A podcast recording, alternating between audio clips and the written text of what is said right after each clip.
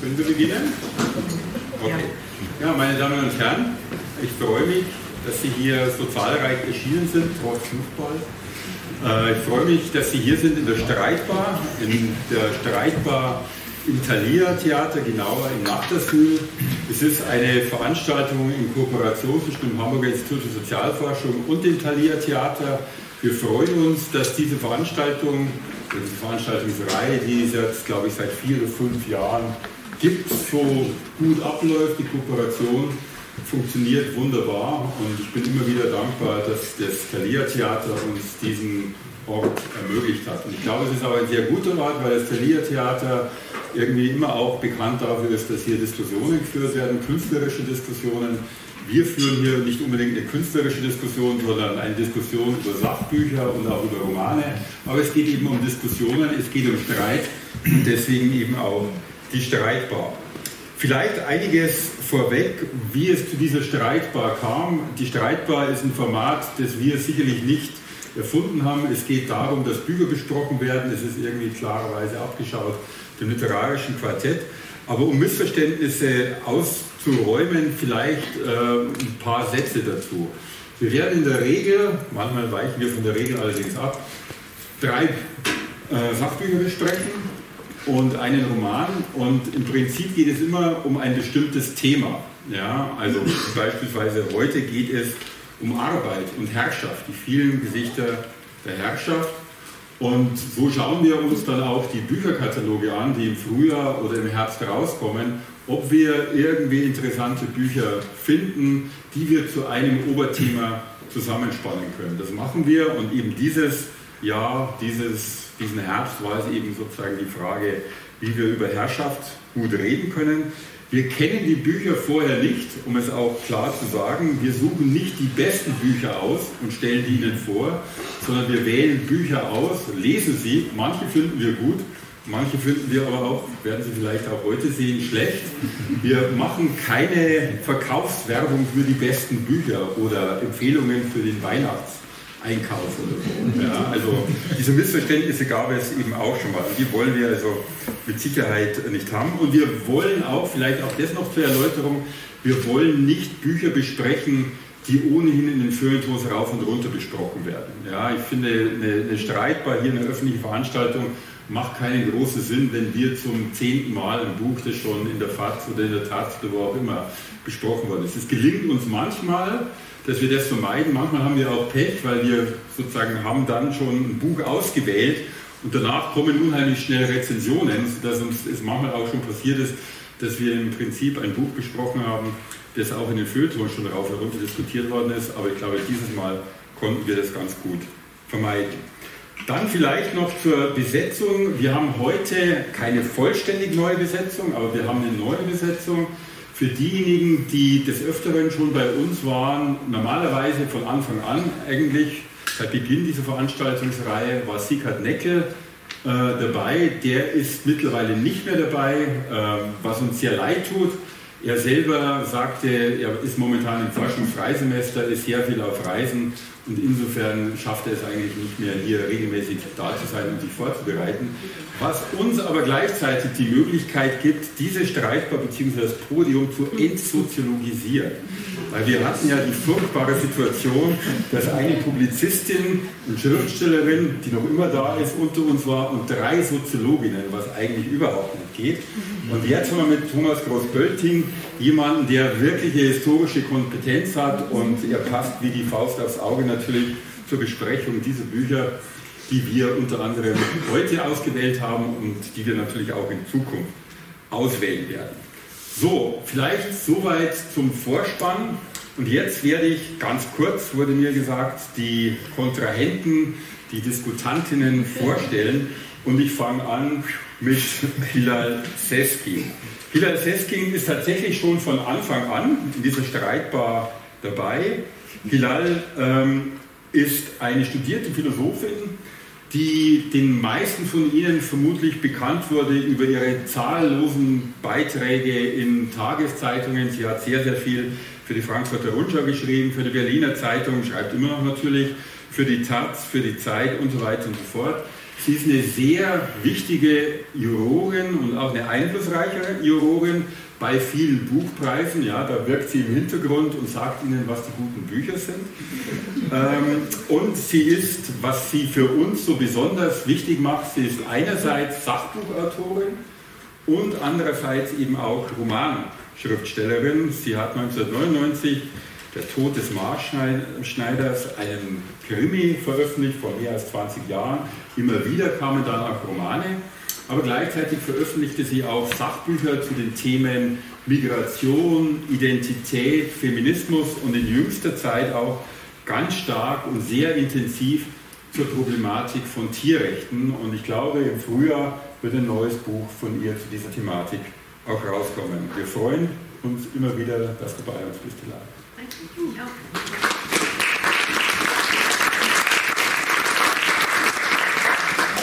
Ich mache weiter mit Theresa Koloma-Beck, die mir gegenüber sitzt. Sie hat in Paris und in Wittenherdecke Soziologie studiert.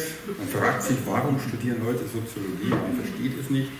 Äh, sie hat promoviert 2010 äh, zu einem damals, glaube ich, und vielleicht auch heute noch sehr ungewöhnlichen Thema, nämlich zu Veralltäglichungsprozessen in Kriegen, genauer in Bürgerkriegen. Und sie hat eine Dissertation vorgelegt auf Englisch, The Normality of Civil War, in der zum ersten Mal quasi eine Art von neuem Blick auf Bürgerkriege geworfen wird, weil wir uns ja häufig vorstellen, es ist immer Krieg ja, und überall ist Gewalt, aber Bürgerkriege ziehen sich über lange Zeiten hinweg und gehen auch nicht immer quasi auf alle Gebiete sofort, sondern die finden punktuell statt.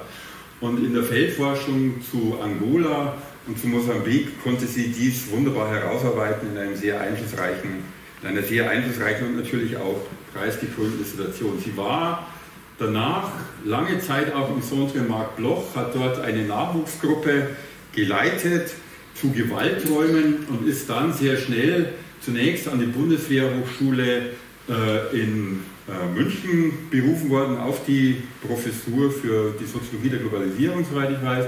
Und seit 2021 ist sie hier an der HSU tätig als Professorin für Gesellschaftsanalyse und sozialen Wandel. Und, sozialen Wandel. und äh, wir freuen uns, dass sie jetzt natürlich auch im Hamburger Kontext irgendwie ganz fleißig mitmischt. Ich will vielleicht nur noch einen Satz zu ihr sagen. Ganz wichtig ist, äh, dass sie vermutlich eine der wenigen äh, Sozialforscherinnen, Soziologinnen ist, die tatsächlich äh, dahin gehen, wie es im Fußball, fußballerischen heißt, wo es weh tut. Sie hat tatsächlich auch Feldforschung gemacht, ich sagte es schon, in Mosambik und Angola, aber in jüngster Zeit auch in Afghanistan. Und insofern ist sie sozusagen auch eine extrem kundige Autorin und Rednerin, was sozusagen diese Teile der Welt betrifft. Ich freue mich, dass du hier bist.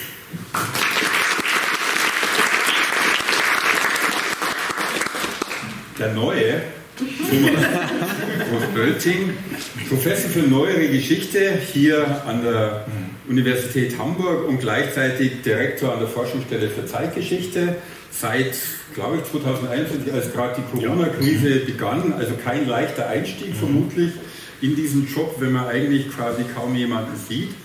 Ähm, Thomas Groß-Bölting war lange Zeit, ab 2009, Professor für neuere Geschichte und äh, neueste Geschichte am historischen Seminar der Universität Münster. Er hat promoviert zu einem Thema ähm, über Bürgerlichkeit und Bürgertum in der Nazizeit und in der DDR. Also ein Thema, das sozusagen irgendwie ein bisschen äh, ja, prickelnd ist, könnte man sagen, weil man Bürgerlichkeit mit DDR und Faschismus nicht so einfach quasi in Zusammenhang bringt. Er hat dann habilitiert zu Weltausstellungen und der medialen Rezeption von Weltausstellungen und der Kommunikation über Weltausstellungen und hat natürlich eine sehr, sehr große Publikationsliste. Viele von Ihnen kennen ihn vielleicht, weil er jüngst ganz massiv auch medial hervorgetreten ist, weil er unter anderem einer der entscheidenden Figuren, wenn nicht die entscheidende Figur war, bei der Aufarbeitung äh, des Skandals des sexuellen Missbrauchs in der katholischen Kirche. Und dazu ist in jüngster Zeit auch im Herder Verlag ein Buch erschienen, das, glaube ich, auch sehr, sehr große mediale Aufmerksamkeit erreicht hat. Und insofern, glaube ich, kann man sagen, dass er mit seinem Themenspektrum und seinem sehr breiten Themenspektrum natürlich für uns eine wunderbare Ergänzung ist und er wird uns historisch zeigen, wo es lang geht. Gut, Thomas, ich freue mich.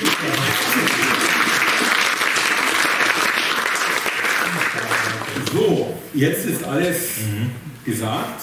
Äh, der Neue muss auch gleich in den Ring. Der Neue fängt an, gar keine Frage. Es geht um dieses Buch, ich halte es aus Werbegründen hoch, Caitlin Rosenthal, Sklaverei bilanziert. Wolfgang, herzlichen Dank. Ich widerspreche jetzt deiner Einführung nicht, ähm, mache aber sozusagen genau das, was du äh, als nicht unser Ziel angekündigt hast. Ich mache Werbung für dieses Buch. Meine Damen und Herren, kaufen Sie dieses Rosenthal Sklaverei bilanzieren, Herrschaft und Management. Und ich sage das gar nicht mal vorneweg des Themas wegen, sondern des Zugangs wegen. Bin ja hier Faust aufs Auge, es gab schon einige kämpferische Assoziationen, Metaphern und so weiter und so fort als Historiker äh, vorgestellt worden. Und in dem Sinne ist meine Begeisterung für dieses Buch, als wir danach guckten, wer stellt dir was vor, hatte ich gleich meinen Finger per E-Mail oben, dass ich dieses Buch übernehmen möchte.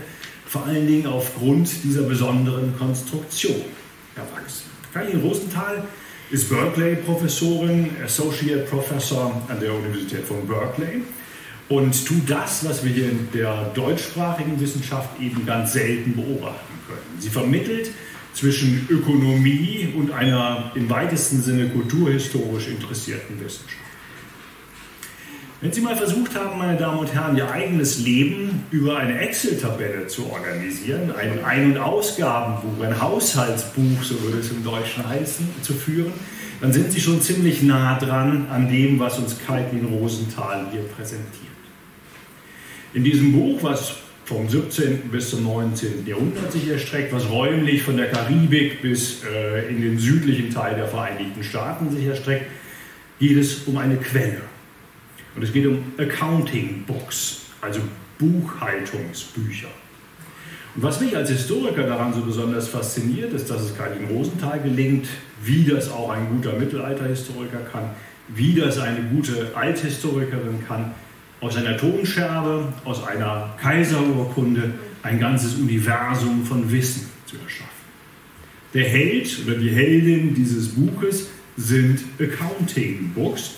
Accounting Books, wie sie benutzt werden, um auf der einen Seite Zuckerplantagen in der Karibik, aber auf der anderen Seite Baumwollplantagen im südlichen, in den Südstaaten der Vereinigten Staaten entsprechend zu managen, zu organisieren und dort ein Maximum an Profit aus diesem Zusammenhang herauszubringen. Wenn Sie das Ganze mit einer menschlichen Person verbinden wollen, dann finden Sie vielleicht Thomas Affleck. Thomas Affleck ist derjenige, der ab den 1830er Jahren anfängt, solche Accounting-Books speziell für, ähm, speziell für diejenigen, die solche Plantagen besitzen, zu kreieren und denen an die Hand zu geben. Und es gibt dann eine ganze Reihe von Vordrucken, mit denen Sie in der Lage versetzt werden, als Baumwollplantagenbesitzer Ihre Zusammenhänge entsprechend zu organisieren. Sie können eintragen, wer da ist, Sie können eintragen, was an Profit entsteht, Sie können die Ländereien benennen und so weiter und so fort. Und Sie haben auf diese Art und Weise die Möglichkeit, eben tatsächlich sehr effizient, sehr genau sich anzuschauen, wie sich ihr Betrieb in Anführungszeichen entwickelt. Das sind keine peripheren Angelegenheiten, über die wir hier sprechen, ganz im Gegenteil. Zuckerplantagen in der Karibik gehören in der Zeit, in der sie dann beobachtet werden, mit zu den größten Institutionen, mit zu den größten Betrieben, wie wir heute sagen würden, Unternehmungen entsprechend, die die Zeit entsprechend zu bieten hat. Galileo Rosenthal behauptet nicht, und das unterscheidet sie von anderen Autoren, die wir heute besprechen, dass das sozusagen die Erfindung des modernen Managements wäre. Aber sie kann schon zeigen, insbesondere im Abgleich mit Accounting Books, wie sie in den Nordstaaten verwendet werden, dass in den Südstaaten eben ein ganz besonderer Duktus dieser Accounting Books zum Einsatz kommt und wie dort verschiedene Elemente verfeinert auf die Spitze getrieben werden, um eben entsprechende Profite in der Baumwollindustrie, in der Baumwollherstellung entsprechend zu gewinnen. Sie schafft es, über die Kategorienbildung beispielsweise, über die Einträge, die sie dort beobachten kann. Und Sie finden wunderschöne Faximiles bestimmter dieser Accounting-Books und der entsprechenden Einträge. Nicht nur die betriebswirtschaftliche Sicht oder die betriebswirtschaftliche Entwicklung dieser Unternehmen hier zu skizzieren, sondern auch eine ganze Menge über das Alltagsleben, sowohl derjenigen, die die Plantagen besitzen und bewirtschaften, aber vor allen Dingen auch derjenigen, die als versklavte Menschen in diesen Plantagen entsprechend arbeiten. Ich stelle Ihnen in aller Kürze, Wolfgang, du musst intervenieren, wenn meine fünf bis sieben Minuten um sind. Ja, also, ähm, beziehungsweise du könntest auch den, den Wecker mal drehen. Das ist schon zu spät ich, äh, wenn wir jetzt die fünf Minuten beginnen, dann habe ich, glaube ich, noch ein wenig Zeit, um das hier etwas auszuführen. Ich, ich greife ein Spitzenprodukt raus. Sie finden da dem Inventory of Life in der Canebrake Plantation von 1875 finden Sie das sehr stark taxonomiert. Also es ist wichtig, dass Sie sozusagen den Wert Ihres Unternehmens feststellen, weil Sie dort entsprechend auch kreditwürdig werden. Und dort sehen Sie eben ein Baby unter einem Jahr, klassifiziert mit 25 Dollar. Äh, der 20-jährige erwachsene männliche äh, Arbeiter, Sklave, schlägt mit 800 äh, Dollar zu Buche. Der über 60-jährige bringt nichts mehr ein. Also meine Zeit fängt so langsam an zu ticken. Und ich sehe, dass da sozusagen in der Klassifizierung nicht mehr ganz viel ist. Wenn Sie dort beobachten können, wie Verdinglichung stattfindet, dann werden Sie sozusagen eine ganze Reihe von Parallelen sehen, die Sie auch in europäischen Klassifizierungssystemen entsprechend sehen, im Taylorismus oder anderen. Aber in der Baumwollplantage finden Sie noch besondere Zusammenhänge herausgearbeitet, weil es eben auch um die Sklaven geht, Sklaven, Sklavinnen, die dann in den Kapitalstock dieses jeweiligen Unternehmens mit eingerechnet werden, in besonderer Art und Weise. Und wie das passiert, das führt Ihnen Kathrin Rosenthal auf eine ganz diffizile Art und Weise vor. Sie kann sehr schön zeigen, wie sozusagen dort Kapitalmärkte über die Verdinglichung von Sklavinnen und Sklaven existieren, wie diese Märkte aber eben nicht wie Märkte funktionieren, sondern diese Preise eben tatsächlich von den Plantagenbesitzern gesetzt werden während sich Sklaven, die selber in Freiheit gekommen sind, die eventuell selber auch zu Geld gekommen sind, nicht können. Und die besondere Zuspitzung finden Sie dann, wenn es um die Taxonomie, um die Wertsetzung von Frauen geht, also versklavten Frauen, wo diese Mechanismen, diese Ausbeutungsmechanismen nochmal in ganz besonderer Weise greifen. Eines der spannendsten Kapitel, die Sie hier lesen können, ist, was passiert eigentlich nach dem Ende der Sklaverei, also nach dem Bürgerkrieg. Kathrin Rosenthal kann sehr schön zeigen, wie die rechtliche Stellung derjenigen, die auf Plantagen arbeiten, sich natürlich verbessert, wie sozusagen die eigensinnige Aneignung und auch die Widersetzlichkeiten gegen diese Form der besonderen Einbindung in die Arbeit wachsen, wie auf der anderen Seite aber auch viele von den Faden, die mit diesen besonderen Accounting-Zugriffen gelegt sind, weiter bestehen bleiben und dazu führen, dass auch in einer nicht sklaverei-orientierten kapitalistischen Wirtschaft diese Ausbeutungsverhältnisse von damals in anderer Form entsprechend weitergeführt. Was hat mich in diesem Buch besonders fasziniert? Vielleicht darf ich drei Dinge einmal in aller Kürze hier benennen. Dieses Buch ist ein strikt wissenschaftliches Buch. Es ist organisiert um Argumente, um Diskussionen, die insbesondere die US-amerikanischen Historiker und Historikerinnen, aber die entsprechenden Fachkolleginnen und Fachkollegen auch im deutschsprachigen Raum bewegen. Äh, wie hängen Kapitalismus und Sklaverei beispielsweise zusammen? Wie verhält sich oder wie wirkt sich die Abschaffung der Sklaverei nicht nur im ökonomischen, sondern auch in der politischen Kultur aus? Und trotzdem gelingt es Kathleen Rosenthal auf eine ganz besondere Art und Weise, diese Dinge in einen Zusammenhang zu bringen, der sehr leserlich ist und der auch einem mit der US-amerikanischen Geschichte wenig kundigen Historiker wie mir einen sehr leichten und sehr guten Zugang entsprechend vermittelt. Wir haben ein Gimmick, eine Zugabe, die es hier gibt. Und zwar weiß ich gar nicht, ob das im englischsprachigen Original, das ist ursprünglich mal das erste Buch von Katrin Rosenthal, also ein PhD-Werk, was dann ähm, weitergeführt wurde haben wir sozusagen eine Nachbemerkung von Frank Fabel. Wer ist Frank Fabel? Er ist unter anderem, und das ist die wichtige Funktion, die ich hier herausheben möchte, Geschäftsführer der Impacta Wirtschaftsprüfung Gesellschaft und Gründer der Flying Accounting University. Also ein Buchhalter, der sich auch selber dort über diesen Zusammenhang Gedanken macht und der dieses Buch aus seiner Perspektive, wir werden das heute noch öfter kennenlernen, einmal kommentiert. Und das möchte ich Ihnen, meine Damen und Herren, zum Abschluss meiner Bemerkungen einmal kurz zitieren. Wohl mag es so weit kommen, dass wir uns in einer fernen Zukunft so weit von unseren Nächsten entfernen und so stark in einer zahlenmäßigen Welt gefangen sein könnten, dass wir uns sogar von der Kritik der Entfremdung entfremden. Wir könnten dann zwischen der gewaltsamen Abstraktion und der lebendigen Erfahrung der Welt nicht länger unterscheiden. Wir würden uns über die Natur des Geldes und der Buchwerte täuschen. Wir würden glauben, dass das Numerische und das Digitale das Eigentliche und Wesentliche sein. Vielleicht ist es sogar schon so weit. Dann hätte sozusagen der Wahn der Sklavenhalter gewonnen. Dieses Buch ist ein heilsamer Schock. Es ist manchmal so, als ob unsere Geschichte mit zahlenreihen Ereignissen eher verdeckt als erklärt. Was für ein sich selbst knechtendes Denken. Um dem entgegenzuwirken, muss man sich gerade um die einfachen Praktiken kümmern. Das tut dieses Buch. Meine Damen und Herren, soweit mein erster Eindruck zu Heidin Rosenthal, Sklaverei bilanziert. Gut, vielen Dank. Wollen einsteigen?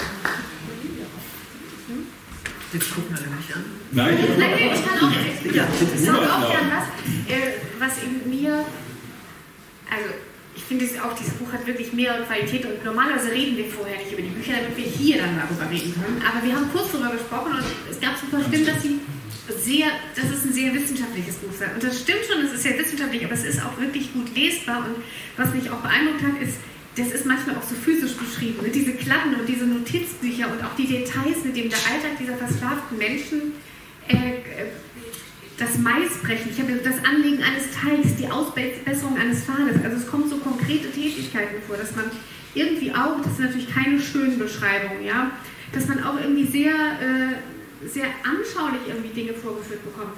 Ähm, was ich, es ist aber trotzdem sehr schockierend, was ich mir so nicht hätte vorstellen können, ist, die Detailversessenheit, mit der diese Plantagenbesitzer, also bei Zuckerrohr hat das nicht so gut funktioniert, aber bei der Baumwolle, die haben wirklich gewogen, was jeder einzelne Mensch pro Tag, äh, äh, oder sogar mehrfach pro Tag manchmal, äh, gepflückt hat, damit sie zum einen den Wert dieser Menschen vergleichen konnten, ja, also Moment mal, bei der schafft aber so und so viele Kilo, damit sie aber auch den jeweiligen Menschen an dem messen konnten, was sie vorher. Also man kann bei dem einen man kann ihn mit Anreizen erstmal dazu bringen, mehr zu pflücken, ja?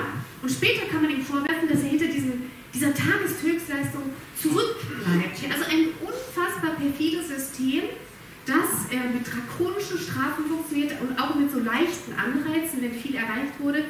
Und ich finde das auch das wieder sehr anschaulich und die schrecklicherweise, wie, das sagt sie an irgendeiner Stelle, wie Menschen in Zahlen verwandelt werden eigentlich, aber auf eine so gemeine und lebensfeindliche Art, ja, und natürlich der, der Wert der Menschen steigt dann, das ist zuerst mal, wenn sie dann erwachsen werden, werden sie ja kräftiger, schaffen mehr, später sinkt er dann wieder, das wird alles notiert, also das kann man sich kaum vorstellen, wie genau da Buch geführt wurde, mit welcher Präzision und Brutalität, irgendwie Kälte. Und ähm, noch eine Bemerkung noch, sie, ähm, sie beschreibt, dass viele Plantagenbesitzer gar nicht mehr unbedingt in der Karibik gelebt haben, oder, sondern dann eben wieder nach England zurückgingen. Das hat natürlich eine gewisse Herausforderung für das Management gebracht. Ne? Also sie konnten nicht mehr selber kontrollieren. Aber gleichzeitig hat das zu einer Verbesserung sozusagen dieser Buchhaltungstechniken geführt, weil sie dann von ihren Plantagenverwaltern sozusagen ganz genau diese Zahlen verlangt haben in bestimmten Rhythmen. Und wieder auf diese perfide Art wurde dieses Herrschaftssystem noch besser durch die Distanz. Aber ich muss sagen, es ist schon ziemlich schockierend, das dann genau zu sehen und dann, wie gesagt, er hat schon gesagt, die Faksimile, wo die Namen stehen, das Alter der Menschen, also das sind, und dann in Zahlen verwandelt praktisch. Ja. Also ich, finde, also ich teile auch die, äh, die, die Sympathie und die Begeisterung für dieses Buch. Was mich überrascht, ist jetzt die Empörung äh, ähm, darüber, wie das gewesen ist. Ähm, weil vielleicht ein wichtiger Punkt, oder jedenfalls aus soziologischer Sicht würde ich sagen, der Clou an dem Buch ist noch gar nicht so richtig genannt worden, nämlich dass sie eigentlich dieses Buch an, das schreibt an gegen einen wichtigen Mythos, nämlich dass die Erfindung moderner Organisationsformen sich in der Industrie ereignet. Also, und das war auch die Lesart der Zeitgenossen, so schildert sie uns das, dass praktisch die Landwirtschaft, das ist immer das Rückständige und Plantagen ist halt irgendwie was mit Landwirtschaft. Also da ist es irgendwie, geht es archaisch zu und der wahre Fortschritt, das findet, in den, das findet in, praktisch in den Industriebetrieben statt. Und dagegen schreibt sie an und auch sehr, sehr überzeugend, ich habe jetzt hier diese Stelle nochmal rausgesucht, also zu ähm, äh, zu dem Zeitpunkt, wo so ungefähr ihre Betrachtung einsetzt, die zweite Hälfte des 18. Jahrhunderts, sind diese Plantagen, die ähm, so um bis zu 3000 Sklaven hatten. Das waren die größten Unternehmen, die es zu dieser Zeit gab. Also selbst die größten Industrieunternehmen, die man zu dieser Zeit kannte, waren um ein Vielfaches kleiner. Und, ähm, und ich sage das jetzt, das, wie hat das jetzt mit deiner Überraschung darüber zu tun? Weil sozusagen vieles, was du jetzt beschrieben hast und was sie in dem Buch beschreibt, kennt man ja als moderne Managementtechnik.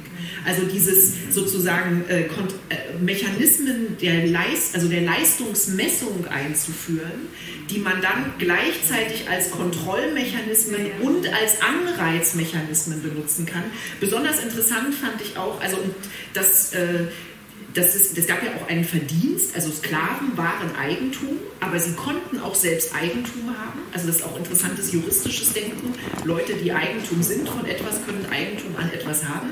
Ähm, und äh, zu diesem Eigentum gehörte auch irgendwie eine Art Lohn, äh, eine Entlohnung, die sie erhalten haben. Die wurde, das wurde beschrieben für eine Plantage, da wurde die immer übers Jahr ausgezahlt, war gemessen an der Leistung, die auf die beschriebene Art und Weise ähm, protokolliert worden war. Und von diesem Lohn wurde aber auch automatisch abgezogen, wenn man irgendwas Neues brauchte also ein neues Arbeitsgerät oder ein neues Kleidungsstück und so weiter. Und das sind ja Praktiken, die kennt man aus äh, der, der Beschäftigung von meistens äh, illegalisierten oder auf jeden Fall nicht, äh, Staatsbürger, nicht deutschen Staatsbürgern äh, in, der, in, in den Arbeitsbereichen, in denen viele gar nicht mehr arbeiten möchten. Also fleischverarbeitende Industrie, kommen wir auch gleich noch zu sprechen, oder in der Landwirtschaft. Also diese Techniken, die finden wir da schon ähm, im äh, 18. oder 19. Jahrhundert. Und also das, was sie uns zeigt, ist, dass das also sozusagen auch Laboratorien der Moderne eigentlich waren. Also dass hier nicht irgendwas Rückständiges verwaltet wurde, sondern dass praktisch hier die Speerspitze des Kapitalismus war und eben diese Trennung von Eigentum und Management, was ja auch so ein Merkmal von modernen, entwickelten Unternehmen ist. Das haben die Plantagenbesitzer lange vor den Industriebesitzern äh, entwickelt, aus diesen geografischen Gründen, die du beschrieben hast. Ich würde gerne noch äh, eine Sache ansprechen, kurz. ganz kurz, die, ähm, die, die mir wichtig erscheint, was in diesem Buch auch gut gelingt, ist, wie sie sprachlich mit dem Thema umgeht. Das finde ich sehr wichtig und ich finde, es ist auch gelungen, wie das in der Übersetzung gemacht worden ist. Sie spricht nämlich fast nie von Sklaven, also das Wort kommt ganz selten vor, sondern es geht sozusagen, sie reduziert nicht Menschen auf ihr Sklavensein, sondern sie spricht meistens von versklavten Menschen, versklavten Männern und Frauenmenschen in Sklaverei und so weiter. Und ähm, wir sind ja, das ist im englischen Original, wie, steht, wie stehen diese aus Afrika verschleppten Menschen äh, in diesen englischen Accounting Books drin als Negroes? Und dann ist ja immer die Frage, wie wird das denn jetzt ins Deutsche übersetzt? Ähm, und es bleibt einfach im Deutschen in Kursiv gesetzt Negro. Ähm, was ich eine gute Entscheidung finde. Ähm, ich hätte mir gewünscht, dass der Übersetzer auch noch vielleicht in einem kleinen Nachwort zu Wort gekommen wäre.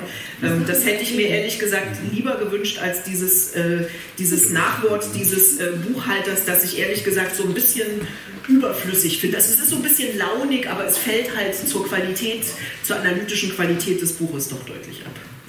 Vielleicht sollten wir den Übersetzer kurz auf den Namen nennen, Jörg Theis. Ja. Ne? Darf ich kurz Cool. Empörung, da hast du natürlich recht. Andererseits würde ich mich über die anderen Themen vielleicht auch wieder genauso empören. Aber wenn man es dann so genau sieht, dann findet man es wieder so wahnsinnig zynisch. Aber natürlich kriegt man da vorgeführt, eben weil es versklavte Menschen sind, dass das Menschen sind, die noch viel weniger, noch weniger als andere, da kann man ja auch sagen, auch nicht frei, kommen konnten und dass es keine Möglichkeit gab, das System irgendwie so auszutricksen, natürlich mit all den Versuchen. Und das ist auch was Interessantes, wo sich positioniert. Also die Debatte geht ja immer über die Forschung oder die Richtung, was man betonen will, hin und her. äh, beschreibt man die Unterwerfung oder beschreibt man den Widerstand dagegen oder beschreibt man wieder die Vollständigkeit der Unterwerfung und sie meint, dass ihre Sicht auf die Dinge so ein bisschen vermittelnde Sicht haben kann, das vermag ich jetzt gar nicht so zu beurteilen. Sie sagt eben, dass man sieht auch in den Büchern, wie Menschen immer wieder versucht haben, Arbeitsverweigerung oder sich entziehen oder durch Krankheit oder was weiß ich was. Und sie setzt auch, vergleicht das mit dem von Arbeitern, also sozusagen freien Arbeitern, später anderswo aber das ist eben das Fiese, dass man weiß, dass dieses Entkommen so schier unmöglich war und diese ganzen äh, Widerstandsformen, die man zwar ansatzweise sieht, aber man weiß, dass das, das wird schon wieder, die Menschen werden schon wieder gebrochen oder gar getötet werden. Ja, mhm. deswegen, ja. Extrem kurz.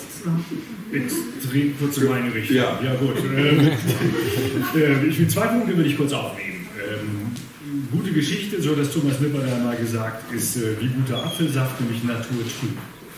Das bedeutet weder schwarz noch weiß, sondern bewegt sich in der Regel in der Mitte. Das, was Sie hier beschreibt, Theresa, ist meines Erachtens nicht die Speerspitze einer Managementtechnik und das ordnet sie auch ziemlich gut ein weil sie als Historikerin gut weiß, dass es eben Accounting-Zugänge beispielsweise auch im mittelalterlichen Klosterwesen entsprechend gegeben hat und das entsprechend hier für sich aufnimmt. Sie hat eine sehr schöne Passage drin, wo sie diese Accounting-Books nochmal des Südens vergleicht mit Accounting-Books Accounting -Books im Norden und das qualitativ so ein bisschen gegeneinander abhebt, aber sozusagen die Entwicklung nicht besonders heraushebt auf der, auf der Südseite, da wo die Sklavenhalter entsprechend sind. Vielleicht war es kein guter Zug, sozusagen meine Vorstellung zu enden mit dem Nachwort von Frank Fabel oder Frank Fable, ich weiß gar nicht, ob es ein Deutscher oder ein Amerikaner, in Berlin, also Frank Fabel wird er heißen, weil diese Empörung sozusagen oder auch das Launige, was bei Fabel angelegt ist, überhaupt nicht der Zugang von Katrin Rosenthal. Katrin Rosenthal ist jemand, die selber so etwas damit kokettiert. Sie sagt das in ihrer eigenen Vorstellung und hat das in dem Buch selber ein zweites Mal erwähnt, dass sie nach ihrem eigenen PhD oder nach dem ersten Studienabschluss äh, selber mal in einer der großen Beraterfirmen, Beratungsfirmen gearbeitet hat und dort eben bei McKinsey und so weiter äh, diese Zugänge entsprechend kennengelernt hat. Und das Faszinierende an diesem Buch ist, wie kühl und sachlich sie eigentlich diese Accounting-Techniken auf der einen Seite entwickelt und dieses auf der anderen Seite übersetzt oder transformiert in das, was Menschen, die andere Menschen versklaven, beziehungsweise die was versklavte Menschen daraus machen. Und das sind faszinierendste Perspektiven und da ist auch ein bisschen Entwicklung mit drin. Äh, was passiert eigentlich nach Abschaffung der Sklaverei? Was sie deutlich benennen kann, ist mit der rechtlichen Besserstellung der früher versklavten Menschen gibt es andere Möglichkeiten nochmal der Emanzipation und diesen Zusammenhängen zu entfliehen. Aber es bleibt, das ist der zweite Punkt, den sie ganz stark macht, die Fahrtabhängigkeit ähm, in diesen Machtverhältnissen, die vor der Evolution gewesen sind, zu verbleiben. Das ist sozusagen ihr Resümee, äh, ihr naturtrüb, guter Apfelsaft, gute Historie, ihr naturtrübes Resümee zum Ganzen. Nur zwei ganz kurze Bemerkungen, weil wir ohnehin fast schon am Ende sind. Ich glaube, zwei Punkte kann man noch mal stärker herausstreichen, als das bisher der Fall war. Erstens, ich finde, mit diesem Blick auf diese Accounting Books wird nochmals extrem klar, wie sich Wissen verbreitet. Über Ländergrenzen hinweg, über Regionen hinweg. Also man kriegt wirklich mit, wie diese Managementtechniken von einer Region zur anderen wandern, weil man natürlich eben auch den Buchhandel und die Buchverkäufe irgendwie nachrekonstruieren kann und sieht, wer von welchen Sklavenhaltern wie lernt. Das finde ich irgendwie auch extrem gut beschrieben in diesem Buch. Zweiter Punkt, ähm, was auch schon angesprochen worden ist, aber was glaube ich auch nochmal wichtig ist, diese Accounting Books sind Instrument der Herrschaft, ja, wurde jetzt genügend eben ausgebreitet. Aber Rosenthal ist auch klug genug, um immer wieder zu sagen, diese Accounting Books, weil sie natürlich auch öffentliche Bücher waren, die man im Laden kaufen oder bestellen konnten, waren eben auch Mittel der Anklage für diejenigen, die die Sklaverei auch abschaffen wollten, weil sie so inhuman waren, die Inhumanität so dokumentierten, dass diese Herrschaftstechnik natürlich unter bestimmten Umständen, nicht von allen, aber in manchen Situationen auch gewendet werden konnte, um eben die Sklaverei anzuklagen, um sie vielleicht sogar abzuschaffen, wenn die Umstände es erlauben. Also von daher, ich glaube, ein sehr, sehr gutes, auch aus meiner Sicht, sehr, sehr gutes Buch, extrem lesenswert und ein Buch, das ja eben nicht schwarz und weiß und einseitig die Sache sich ansieht, sondern immer sehr facettenreich und wahnsinnig anschaulich. Von daher, glaube ich, haben wir jetzt hier noch nicht gestritten. Was vielleicht beim nächsten Buch anders wird. Okay. Wir müssen ja auch nicht. Ja, wir können. So, beim nächsten Buch ähm, geht es um einen Titel, der schon etwas irritiert. Gehorsam macht frei. Ich glaube, Sie haben die Flyer ja ohnehin auf Ihren Plätzen. Eine kurze Geschichte des Managements von Hitler bis heute und Theresa Kulmerbeck wird das Buch vorstellen. Ja, ich stelle das mal hier hin. So. Der, also auch das ist eine Übersetzung. Wir haben heute, nee, zwei Übersetzungen, zwei Originale. Ähm, diesmal aus dem Französischen. Der Autor ist Johann Chapoutot, ist Historiker mit Schwerpunkt deutsche Geschichte, der sich insbesondere interessiert und einen Namen gemacht hat als Historiker der NS-Geschichte. Und äh, aber auch das in so einer interessanten Perspektive, weil ihn interessiert jetzt nicht nur der NS, also der Nationalsozialismus als Nationalsozialismus, sondern vor allen Dingen interessiert ihn der Nationalsozialismus in seiner historischen Ausdehnung äh, nach vorne und nach hinten über 1933 bis 1945 hinweg. Also ein, äh, ich glaube, das war das Buch, was der, was, also eines der früheren Bücher beschäftigte sich zum Beispiel mit äh, dem Nationalsozialismus und der Antike. Ähm, und äh, nun geht es um das Management von Hitler bis heute. Chapoutot ist Jahrgang 78, hat eine Doppelpromotion gemacht in Deutschland und Frankreich und ist seit einigen Jahren schon Professor an der Sorbonne.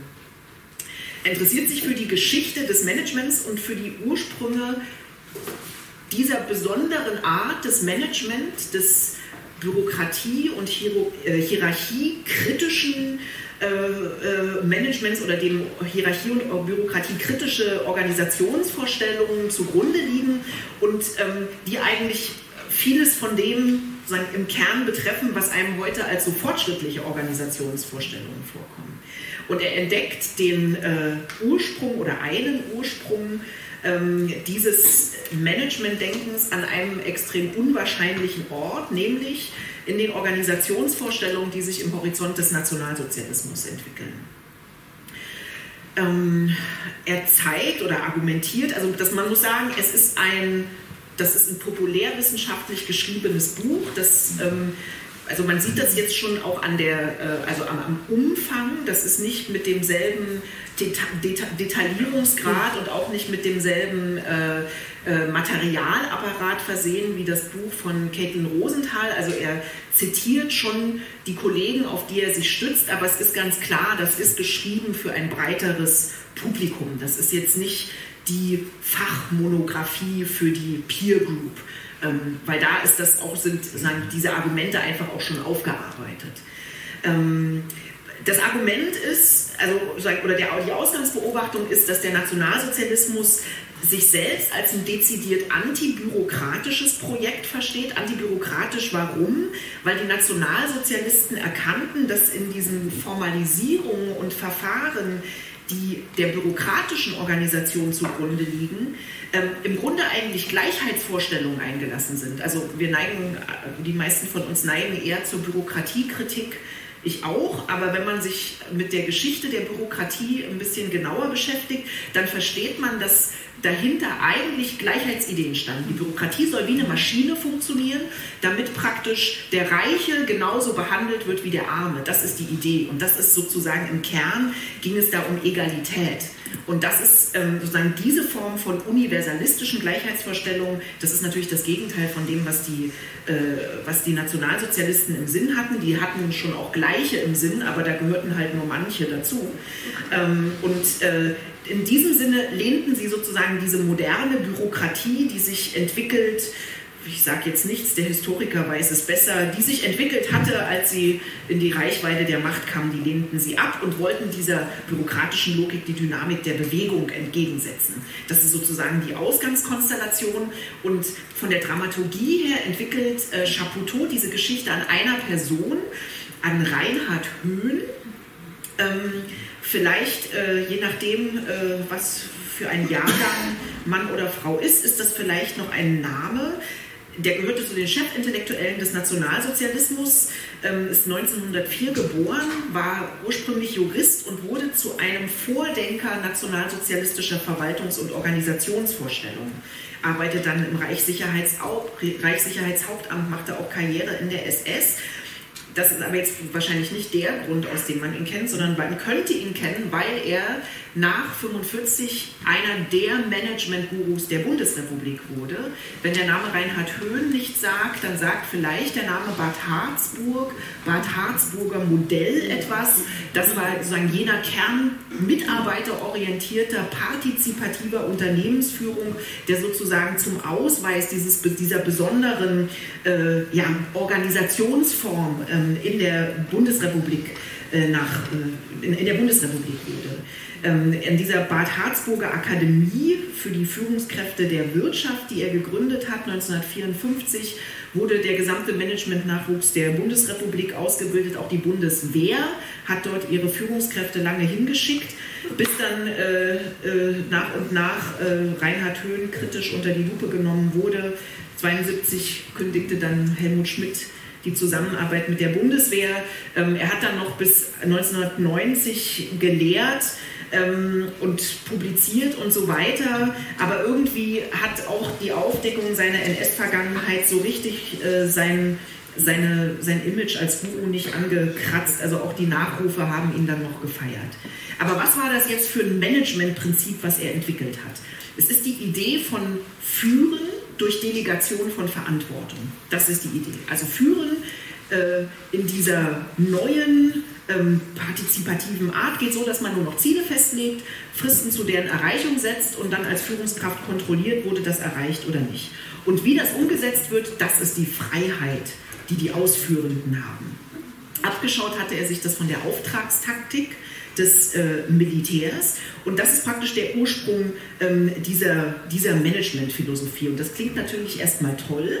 Ähm, und was jetzt Chapoutot herausarbeitet, wie sehr schön, wie ich finde, aber ich habe schon gehört, andere haben Zweifel, ist, dass in diesem Prinzip aber gar keine wirkliche Freiheit zu finden ist, weil es ja nur die Freiheit ist, äh, etwas auszuführen, aber nicht die Freiheit in der Bestimmung der Ziele selbst. Es gibt diese schöne Formulierung, man ist frei, erfolgreich zu sein, indem man bestmöglich ausführt, was man nicht selbst entschieden hat. Ähm, aber, und das ist jetzt der wichtige Punkt, in Höhens ursprünglichen Denken ist das gar kein Widerspruch, weil nämlich Höhens Überlegungen zu diesem Thema eingebettet sind in diese völkische Ideologie der Nationalsozialisten.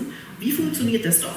In dieser völkischen Ideologie agieren wir ja, wir darf ich jetzt schon mal nicht sagen, agieren die Volksgenossen in der Volksgemeinschaft. Und diese Volksgemeinschaft ist ein natürlicher Zusammenhang, der ist sozusagen instinkthaft verbunden und die Orientierung am Führer ist sozusagen die, die Orientierung an sich selbst, weil der Führer ist ja nur die Avantgarde, die sozusagen die Spitze ähm, dieses Organismus, der die Volksgemeinschaft ist. Und deshalb verwirklicht sich in der Orientierung am Führer die Freiheit. So funktioniert dieses Denken im nationalsozialistischen Denken. Und interessant ist, und das finde ich jetzt soziologisch super spannend, und das ist Chapoutauds Argument, über das man streiten kann, dass dieses Modell mit den Gemeinschaftsvorstellungen, die dann natürlich nicht mehr völkisch beschrieben werden, äh, eigentlich in die Bundesrepublik äh, überträgt. Und dann kann man sozusagen äh, sehr interessant darüber nachdenken, was das für die äh, Nach-Bundesrepublik eigentlich ähm, bedeutet. Warum und damit vielleicht würde ich schließen, warum ist das jetzt ein interessantes Buch? Also Chapoutot ist definitiv, der ist kein Experte für Management-Theorie und ich bin mir sicher, wenn man sich damit auskennt, dann hat man daran alles Mögliche auszusetzen. Für mich ist der Knackpunkt eigentlich, was dieses Buch interessant macht, heute, ist, dass es darauf aufmerksam macht, dass wirtschaftsliberale Polit äh, Prinzipien einerseits und autoritäre Politik andererseits kein Widerspruch sind. Also nur weil jemand sagt, Marktliberalismus und äh, irgendwie äh, fortschrittliche Managementformen, das schließt überhaupt nicht aus ein autoritäres Politikverständnis. Und das ist äh, in den Zeiten, in denen äh, wir leben, glaube ich, eine ganz wichtige Botschaft. Der Nationalsozialismus verstand sich ja selbst nicht als ein autoritäres System. Autoritär war die Sowjetunion sondern der Nationalsozialismus verstand sich selbst in den Traditionen des Nachdenkens über Freiheit, wie sie sich in der deutschen Denktradition entwickelt hat. Und sie haben ihre Idee der Freiheit eben völkisch eingebettet und das war total konsistent. Aber wie gesagt, galt eben nur für manche. Ähm, und hier finde ich auch nochmal einen sehr interessanten Anschluss an Caitlin Rosenthal. Caitlin Rosenthal sagt am Anfang, macht sie eine schöne Beobachtung, auch genau mit der Frage der unternehmerischen Freiheit. Für die Sklavenbesitzer war Sklaven zu besitzen ein Ausdruck unternehmerischer Freiheit. Also auch hier ging das Denken in Kategorien von Freiheit problemlos mit Dingen zusammen, die wir heute als Menschenrechtsverletzungen uns äh, anschauen würden. Und, ähm, also, und auf genau denselben wunden Punkt, also oder auf einen ähnlichen wunden Punkt weist Chapoutot hin. Und allein dafür finde ich sein Buch extrem lesenswert. Gut, vielen Dank.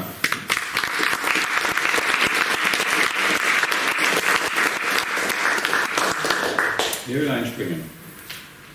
Als Hans-Ulrich Weder vor vielen, vielen Jahren mittlerweile seine deutsche Gesellschaftsgeschichte veröffentlichte, da war der letzte Band der dünnste in diesem Bielefelder Großprojekt. Und die Idee, die er dort formulierte, war letztlich auch so ein bisschen die Beschreibung seiner eigenen Biografie. Also er war jemand, der im Nationalsozialismus groß geworden ist und hat sozusagen mit einer Wahnsinnsenergie aus diesem Zusammenhang in die Bundesrepublik gestartet um dort dann eben das Wirtschaftswunder, was gar nicht so verwunderlich war, äh, ins Werk zu setzen in den 50er und beginnenden 60er Jahren. Und in gewisser Weise hatte ich mir, als ich dann dieses Buch äh, mir vornahm, eine Facette, eine Ausformulierung, äh, whatsoever, dieser wählerschen Grundidee versprochen. In mancher Hinsicht hat mich dieses Buch aber unzufrieden zurückgelassen. Und was ich nicht so ganz nachvollziehen kann, ist diese ungemein starke Personalisierung. Also Höhen eignet sich, wenn man diese These tatsächlich vertreten will, ganz hervorragend. Wir wissen aber, Heinz Bude und andere, die mit den deutschen Karrieren beispielsweise dort auch entsprechende qualitative Untersuchungen unternommen haben, dass diese ganz einfache personelle Kontinuität, also wer ist dann übergeblieben, wer macht dann eben in den 50er Jahren weiter entsprechend, so sich in den seltensten Fällen auch tatsächlich anverwandt. Und es gibt einen zweiten Punkt, der mich ganz kritisch hat zurückbleiben lassen. Und den will ich in zwei Unterpunkten beschreiben, ganz kurz. Der eine wäre, wir sind uns als Historikerinnen und Historiker immer unsicherer darüber, was eigentlich der Kern von, nationalsozialistisch, von nationalsozialistischer Weltanschauung gewesen ist. Und das ist kein relativierendes Argument, sondern ganz im Gegenteil. Wir können auf diese Art und Weise zeigen, wie stark das in gesellschaftliche, in gesamtgesellschaftliche und in vor allen Dingen in die gutbürgerlichen Strukturen der 30er und 40er Jahre eingebettet war. Und wenn wir diesen Gedanken weiterdenken, dann sehen wir den zweiten Halbsatz, den ich dazu sagen will, nämlich die Frage, wie originell ist denn tatsächlich, was hier als eine spezifisch nationalsozialistische Bürokratie und Staatskritik verkauft wird. Das Management durch Delegation finden wir sozusagen spätestens in den Zehnerjahren in der katholischen Soziallehre als Subsidiaritätsprinzip dekliniert. Wir finden diese Managementprinzipien letztlich in den 1920er Jahren in den USA entwickelt. Und wir werden, also wenn wir nochmal diesen Bielefelder also Bürgertums-SFB bemühen, dort gibt es Studien zu der Entwicklung von Betriebswirten, Betriebswirtinnen, die entsprechend dort äh, ausgebildet und eingesetzt wurden. Und wir sehen dort sehr deutlich, dass dieses als sehr spezifisch nationalsozialistisch geltende Prinzip, Auftragstaktik, Befehlstaktik, wie es dann auch schon in der preußischen Armee geheißen hat, äh, eben gar nicht so spezifisch für eine NS, äh, für eine NS-Ideologie entsprechend steht. Und mir fehlen hier in vielerlei Hinsicht Kontextualisierungen. Also Chapoutot hätte gut daran getan, diese Überlegungen, die er uns vorführt, diese interessante Gestalt, die er uns entwickelt, viel stärker einzubinden in die Ideengeschichte auf der einen Seite, aber auch in die Geschichte des Managements von den 20ern bis vielleicht in die 60er oder die 70er Jahre. Ich würde, wenn ich darf, da gern weitermachen. Also ich glaube, ich habe auch verspürt eine gewisse Ungleichheit, Ungleichgewicht zwischen den beiden Hälften, was keine wirklichen Hälften des Buches sind. Er arbeitet sich sehr, sehr lange, sehr ein schmales Buch, aber verhältnismäßig lange ab an dieser Dichotomie Karl Schmidt, der Verehrer des Staates, versus Höhn als derjenige, der den Staat eigentlich unterminieren äh, will. Und das funktioniert irgendwie, wenn man an diese Dichotomie glaubt, irgendwie ganz gut.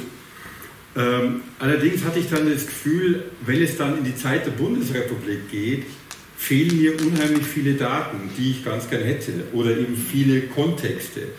War es denn wirklich nur ein deutsches Modell, das da so erfolgreich war nach 1945, dass es die personelle Kontinuität gibt? Ist ja an der Figur von Höhen mit Händen zu greifen.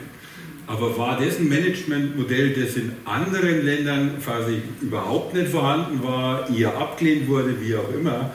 Ganz kurz taucht ein anderes Managementmodell auf von Peter Drucker, der auch schon sozusagen seit langem damals schon tätig war. Das ist ja auch kein Newcomer oder so, sondern der hat ja auch eine lange Biografie.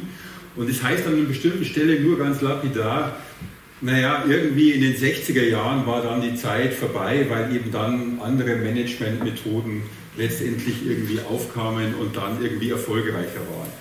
Das kann man so hinnehmen. Ich würde gar nicht bestreiten, dass es vielleicht so war, aber ich hätte einfach ganz gern gewusst, warum war das eigentlich so. Ja. Also klar, der Höhn wurde irgendwann vielleicht abgesägt, weil seine SS-Vergangenheit zu deutlich wurde und die Bundeswehr hat dann die Zusammenarbeit irgendwie aufgekündigt. Aber ich glaube, um sagen zu können, wie stark das NS belastet war, hätte ich mir einfach schon gewünscht, dass dann zumindest auch eine Art von Historisierung dieser Managementdiskurse in der Zeit der 50er und 60er Jahre hätte stattfinden sollen. Das hätte mir sozusagen einen runden Abschluss gegeben, fehlte mir hier ein bisschen. Vielleicht. Ich weiß gar nicht, ob ich jetzt auch noch sagen soll. Ich fand das Buch auch irgendwie, es hat mich sehr unbefriedigt gelassen vielleicht aus noch einem anderen Grund. Also ich habe die beiden Teile ein bisschen anders gelesen als du. Ich habe das Buch hat 140 Textseiten und wo es beginnt, um Management zu gehen, ist auf Seite 58. Ja? Und das finde ich dann einfach schon ziemlich spät für ein Buch, das Management den Titel trägt. Und vorher ist eben dieser Gegensatz zwischen also Bürokratie, Kritik, Ablehnung des Staates bei den Nationalsozialisten, also diese Wiedergabe dieses Teils der NS-Ideologie wird ja eben ganz stark äh, ausgebreitet. Und ich habe dann halt so gewartet, wann wird denn jetzt die Verbindung gemacht? Ähm, in dem Vorwort sagt er, das Anliegen dieses Buches ist weder essentialistisch noch genealogisch und so weiter. Es geht nicht darum zu behaupten, das Management sei nationalsozialistischen Ursprungs und so weiter. Es geht schlicht um eine Fallstudie. Und dann würde ich sagen, nur als Fallstudie ist es eben aber auch nicht interessant. Also was bleibt dann von dem Buch? Es ist einfach noch ein Beleg mit den Höhen der Kontinuität, der personellen Kontinuität. Aber wenn man darüber hinaus genealogisch oder sonst irgendwie nichts weiter freilegen will, dann ist es auch einfach nicht der, Ertrag ist dann einfach sehr gering. Zumal das ja dann auch nur einen kleinen Teil des Buches ausmacht. Und mhm. am Ende geht es dann nochmal um die Verwüstung der Erde, das NS-Herrschaft und die Unterwerfung des Menschen in diesem, irgendwie dann auch mit der Verwüstung der Erde. Und äh, das, ist mir, das ist mir dann zu weit dafür, dass es nur eine Fallstudie ist und dann kommt dann irgendwie das Elend der Welt und der, der, alles da rein. Also ich fand es zwar schlecht komponiert sozusagen. Also ich fand es war wirklich ich fand so, wie du es dargestellt hast, ehrlich gesagt, doch viel spannender, als, als ich selber gelesen habe. äh, wirklich die Programm, das sind so viele tolle Thesen und auch das hat so gut zusammengepasst. Habe ich in dem Buch aber nicht so wahrgenommen, weißt du? Ich fand, es war so ein bisschen unstrukturiert.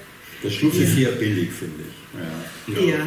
aber ich, also ich, also ich, ich würde doch jetzt nochmal zwei Einwände formulieren wollen. Also der eine ist, dass ich jetzt, ich, also ich, also der Titel ist, ich meine, der Titel ist total provokativ, keine Ahnung, ob er sich den selber ausgedacht hat oder ob wieder was der Verlag dafür eine Rolle gespielt hat. Also eine kurze Geschichte des Managements von Hitler bis heute ist tatsächlich nicht, wenn man das jetzt wörtlich nimmt, dann ist es nicht das, was das Buch erzählt, weil das ist sozusagen, das wäre eine steile These, das moderne Management an sich äh, gründet im Nationalsozialismus, das ist ja auch also das ist ja jetzt äh, auch allein schon in der vergleichenden Betrachtung total unplausibel. Und dem widerspricht er ja auch selber, weil er ja am Ende zumindest ja auch auf Drucker eingeht und dann sagt, dass der ja zur selben Zeit in den USA an seinem äh, Management durch Zielvereinbarungen arbeitet, wie er, wie der Höhen an dem äh, an diesem Delegationsmodell. Ähm, also wenn ich, wenn ich jetzt mal den Titel, der da vorne drauf steht, äh, den würde ich tatsächlich, dem stimme ich zu. Also dieses Versprechen wird nicht eingelöst, aber ich lese das vor allen Dingen als eine Rekonstruktion dessen, was in der Bundesrepublik funktioniert hat. Also ich finde jetzt die Frage gar nicht, ähm, ist das jetzt die Geschichte des Managements, sondern was er für mich plausibel beschreibt, ist, ähm, wie sich Kontinuitäten jenseits der, also jenseits personeller Kontinuitäten, sondern in so einer Verschränkung von, also sagen, also Geschichte von, Bio, also von Biografien und aber Ideengeschichte weiter fortsetzt.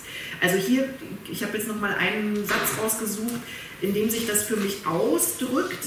Ähm, da sagt er, dass Höhen in seinem konzeptionellen Referenzrahmen äh, dieses Völkische, das, darüber hat er dann nicht mehr geredet, aber sein Grundsatz und Ideal der Gemeinschaft hat er nie aufgegeben. Und in der Bundesrepublik wurde dann daraus eine Gemeinschaft der Lebensläufe, der Anschauung und der Kultur, die nach 1949 die Grundlagen von Wirtschaft, Staat und Armee wieder aufgebaut hatte. Die Führungskräfte der Nachkriegszeit hatten sich alle im Dritten Reich ihre ersten Sporen verdient und viele von ihnen waren aus dem Sicherheitsdienst der, der SS hervorgegangen. Also das ist jetzt sozusagen nicht nur die Idee der Gemeinschaft, sondern es setzt sich auch, es setzt, also das, das Personal verschiebt sich in andere Bereiche, aber es ist sozusagen, die Eliten bleiben ähnliche und deswegen können diese Gemeinschaftsvorstellungen auch weiterleben, auch wenn, sie, auch wenn man jetzt verzichtet auf diese völkischen Inhalte. Aber das ist doch relativ weit hinten, was du da gelesen hast, ne? Ja, ja eben, aber ich will da abfangen. Also, okay. wie kann denn das kommen, dass dieser ja. Typ das und das macht und dass ja. diese Ideen so gut passen? Weil, und jetzt fängt das Buch an, nichts dagegen, das würde ich gerne lesen, ja. aber warum habe ich das davor alles so lesen müssen? Das ist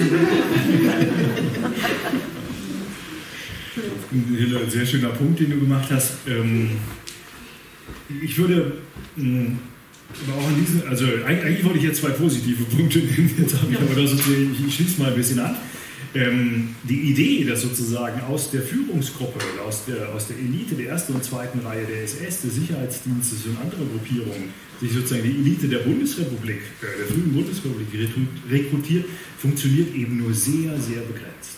Also wir haben sozusagen, wenn man das äh, wirklich auf personelle und biografische Kontinuitäten anguckt, dann haben wir die Besonderheit im Amt gehen, also was später der Bundesnachrichtendienst wird und andere Geheimdienststrukturen wo sie sozusagen diejenigen, die in den Internierungslagern drei, das sind dann junge Männer 20, 30, 40, die drei, vier Jahre aufeinander hocken und auf ihre Entnazifizierung warten, nichts anderes zu tun haben, als Netzwerke zu bilden, wie wir heute sagen würden, Ränke zu schmieden, wie man in der Bundesrepublik weitermacht. Und das kristallisiert sich dann aus, wie Kolleginnen und Kollegen vor wenigen Jahren ganz hervorragend gezeigt haben, eben in diesen frühen Geheimdienststrukturen der Bundesrepublik Deutschland.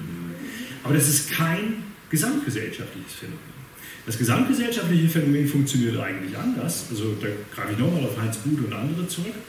Ähm, die Goldfasanen, also die Funktionsträger, und jetzt sage ich bewusst nur die männliche Form des Nationalsozialismus, geben ihre Überzeugung nach 1945 ab, tauschen diese gegen die FDGO, also gegen die freiheitlich-demokratische Grundordnung, und funktionieren dann unter der Aufsicht und dem Druck der Alliierten in einer besonderen Weise nämlich mit einem unglaublichen Effizienzstreben äh, in Richtung Wirtschaftswunder und so weiter und so fort. Und der interessante Punkt, und das finde ich, das ist das, was ähm, Chaputo hier wirklich aufmacht, ist, wo bleiben eigentlich diese ideologischen Versatzstücke, die diese Menschen sich äh, in ihrer Hinterjugendzeit, in ihrer Flakhelfererfahrung sozusagen angeeignet haben, in diesen 40er, 50er und 60er Jahren. Und wo ist dieser autoritäre Überhang entsprechend, den wir hier beobachten? Ich glaube, dass er dafür eine schöne Fallstudie gemacht hat, aber allenfalls einen ganz kleinen Fleck in diesem großen Panorama entsprechend abdeckt. Das war jetzt das Positive, jetzt habe ich jetzt ja. Also ein bisschen, ja, ja. ein bisschen wert ist es schon. Nicht? Man kann schon das einige oder andere. Das Positive wäre sozusagen die Debatte, die du, Wolfgang, erwähnt hattest. Ähm, Höhen setzt sich durch gegen Karl Schmidt. Mhm. Ähm, und wenn wir versuchen, das ist so die gibt uns ein Mosaiksteinchen auf die Frage hin, wo entwickelt der Nationalsozialismus eigentlich eine genuin eigene Ideologie? Und das würde diese Volksgemeinschaftsdiskurse, die wir in der Forschung in den vergangenen 10, 15 Jahren geführt haben, nochmal mit einer besonderen Facette versehen. Das finde ich so fast die interessantesten Punkte, die er hier aufgemacht hat. Also ähm, diese Dinge sind lesenswert, aber aus einer anderen Perspektive und mit einer anderen ähm, Erkenntnisabsicht, als Chapoutot uns das vorführt. Letzte Bemerkung, die, dann die, zusammen. Die Kontinuität der Volksgemeinschaft besteht doch auch darin, dass sie praktisch sich lange Zeit nicht mit denen konfrontieren muss, die sie ausgeschlossen hat. Also das ist doch auch die Kontinuität und die ist nicht nur in den Eliten. Also die, die praktisch ausgeschieden waren durch den Gedanken des Völkischen, die bleiben über Jahrzehnte ausgeschieden. Und sozusagen, man hat eine partizipative Rhetorik, aber die bezieht sich jetzt ja nicht, also irgendwann bezieht sie sich auf die Gastarbeiter zum Beispiel und Gastarbeiterinnen. So, aber sozusagen, also ich glaube, das ist äh, also die, das, mm, ja, ich, wahrscheinlich, also ich gebe, stimme vollständig zu, dass das irgendwie ähm, so Samen sind, die da gesät sind, die wirklich nicht gut ausformuliert sind. Aber sozusagen die Spur, auf die er sich da begibt, die finde ich, die finde ich extrem plausibel. Und also für mich hat sich vieles erklärt, was mit so einer gewissen auch Konfliktaversität in Unternehmenskulturen zum Beispiel zu tun hat in Deutschland. Ähm, das äh, hat für mich eine, hat plötzlich eine Plausibilität gewonnen, die ich mir vorher nicht gut habe erklären können. In den 50er, 60ern hat man noch nicht mal äh, partizipativen Sprachduktus, ganz im Gegenteil mhm. sozusagen. Also die, die, Volksgemeinschaft existiert weiterhin mit vielen Ausgrenzungsmechanismen, die man vor 45 eingeführt hat. Also so, das war ein dezenter Hinweis. Ja. also als Neuling verstehe ich da noch nicht jeden Hinweis. Ähm, und, und, da würde ich also ganz kurze allerletzte Bemerkung, wenn man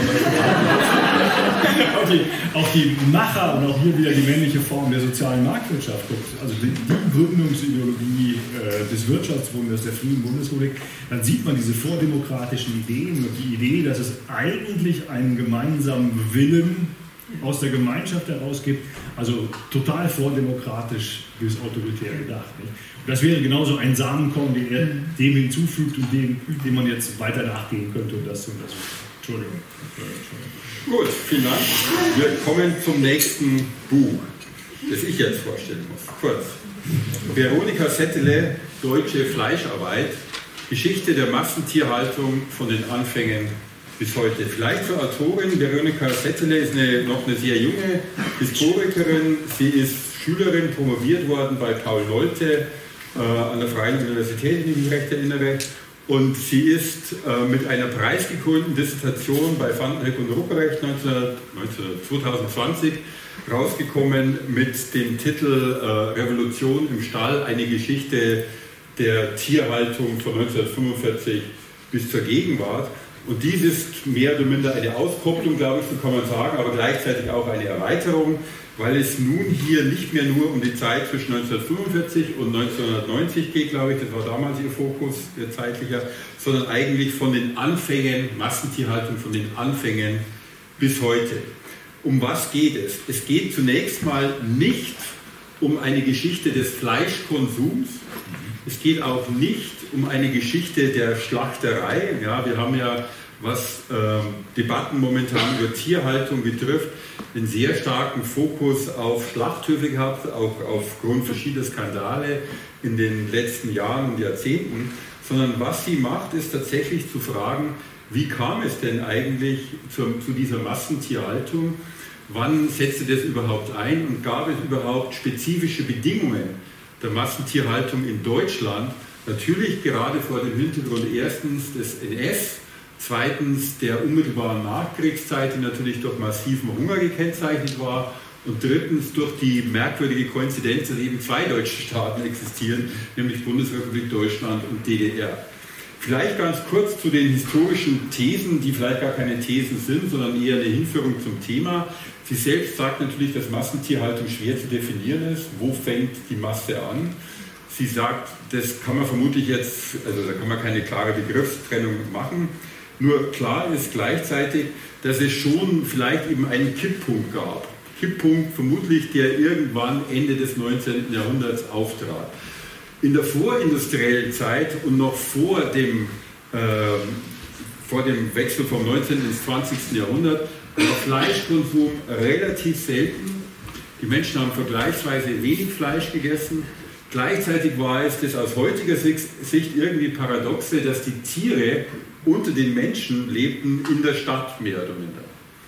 Erst um 1900 hat sich durch bestimmte Konsumforderungen unter anderem erst diese Massentierhaltung entwickelt, weil Fleisch und die Möglichkeit, Fleisch zu konsumieren, letztendlich zu einem politischen Aspekt wurden. Die Arbeiterbewegung beispielsweise hat in Konflikten wie dem Ersten Weltkrieg, aber auch schon vorher, natürlich immer Nahrungsmittel gefordert. Und Fleisch war sozusagen ein ganz wichtiges Nahrungsmittel. Und dies führte dann dazu, dass eben ab 1900, kann man sich streiten, wann es überhaupt begann, letztendlich zu einer massiven Tierhaltung begann, die so im vorigen Jahrhundert, in den vorhergehenden Jahrhunderten eben nicht vorhanden war. Gut, was ist sozusagen jetzt das Entscheidende? Äh, Veronika Settele schaut im Prinzip drei Dimensionen dieser Massentierhaltung und der Veränderung der Massentierhaltung an. Nämlich erstens, wie veränderten sich die Körper der Tiere, was sich vielleicht ein bisschen komisch zunächst mal anhört, aber tatsächlich irgendwie handfeste Konsequenzen hat. Wie veränderte sich die Wirtschaft dieser Massentierhaltung? Ja, ist auch ein ganz wichtiger Punkt.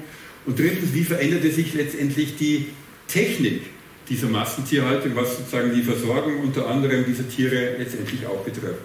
Und sie buchstabiert es durch an der Rinderzucht, an der Hühnerzucht und an der Schweinezucht, die vermutlich ja die drei Tierarten waren, die für die Fleischproduktion vermutlich am wichtigsten waren. Vorweg, es ist keine schöne Lektüre, ja, wie Sie sich vielleicht vorstellen können.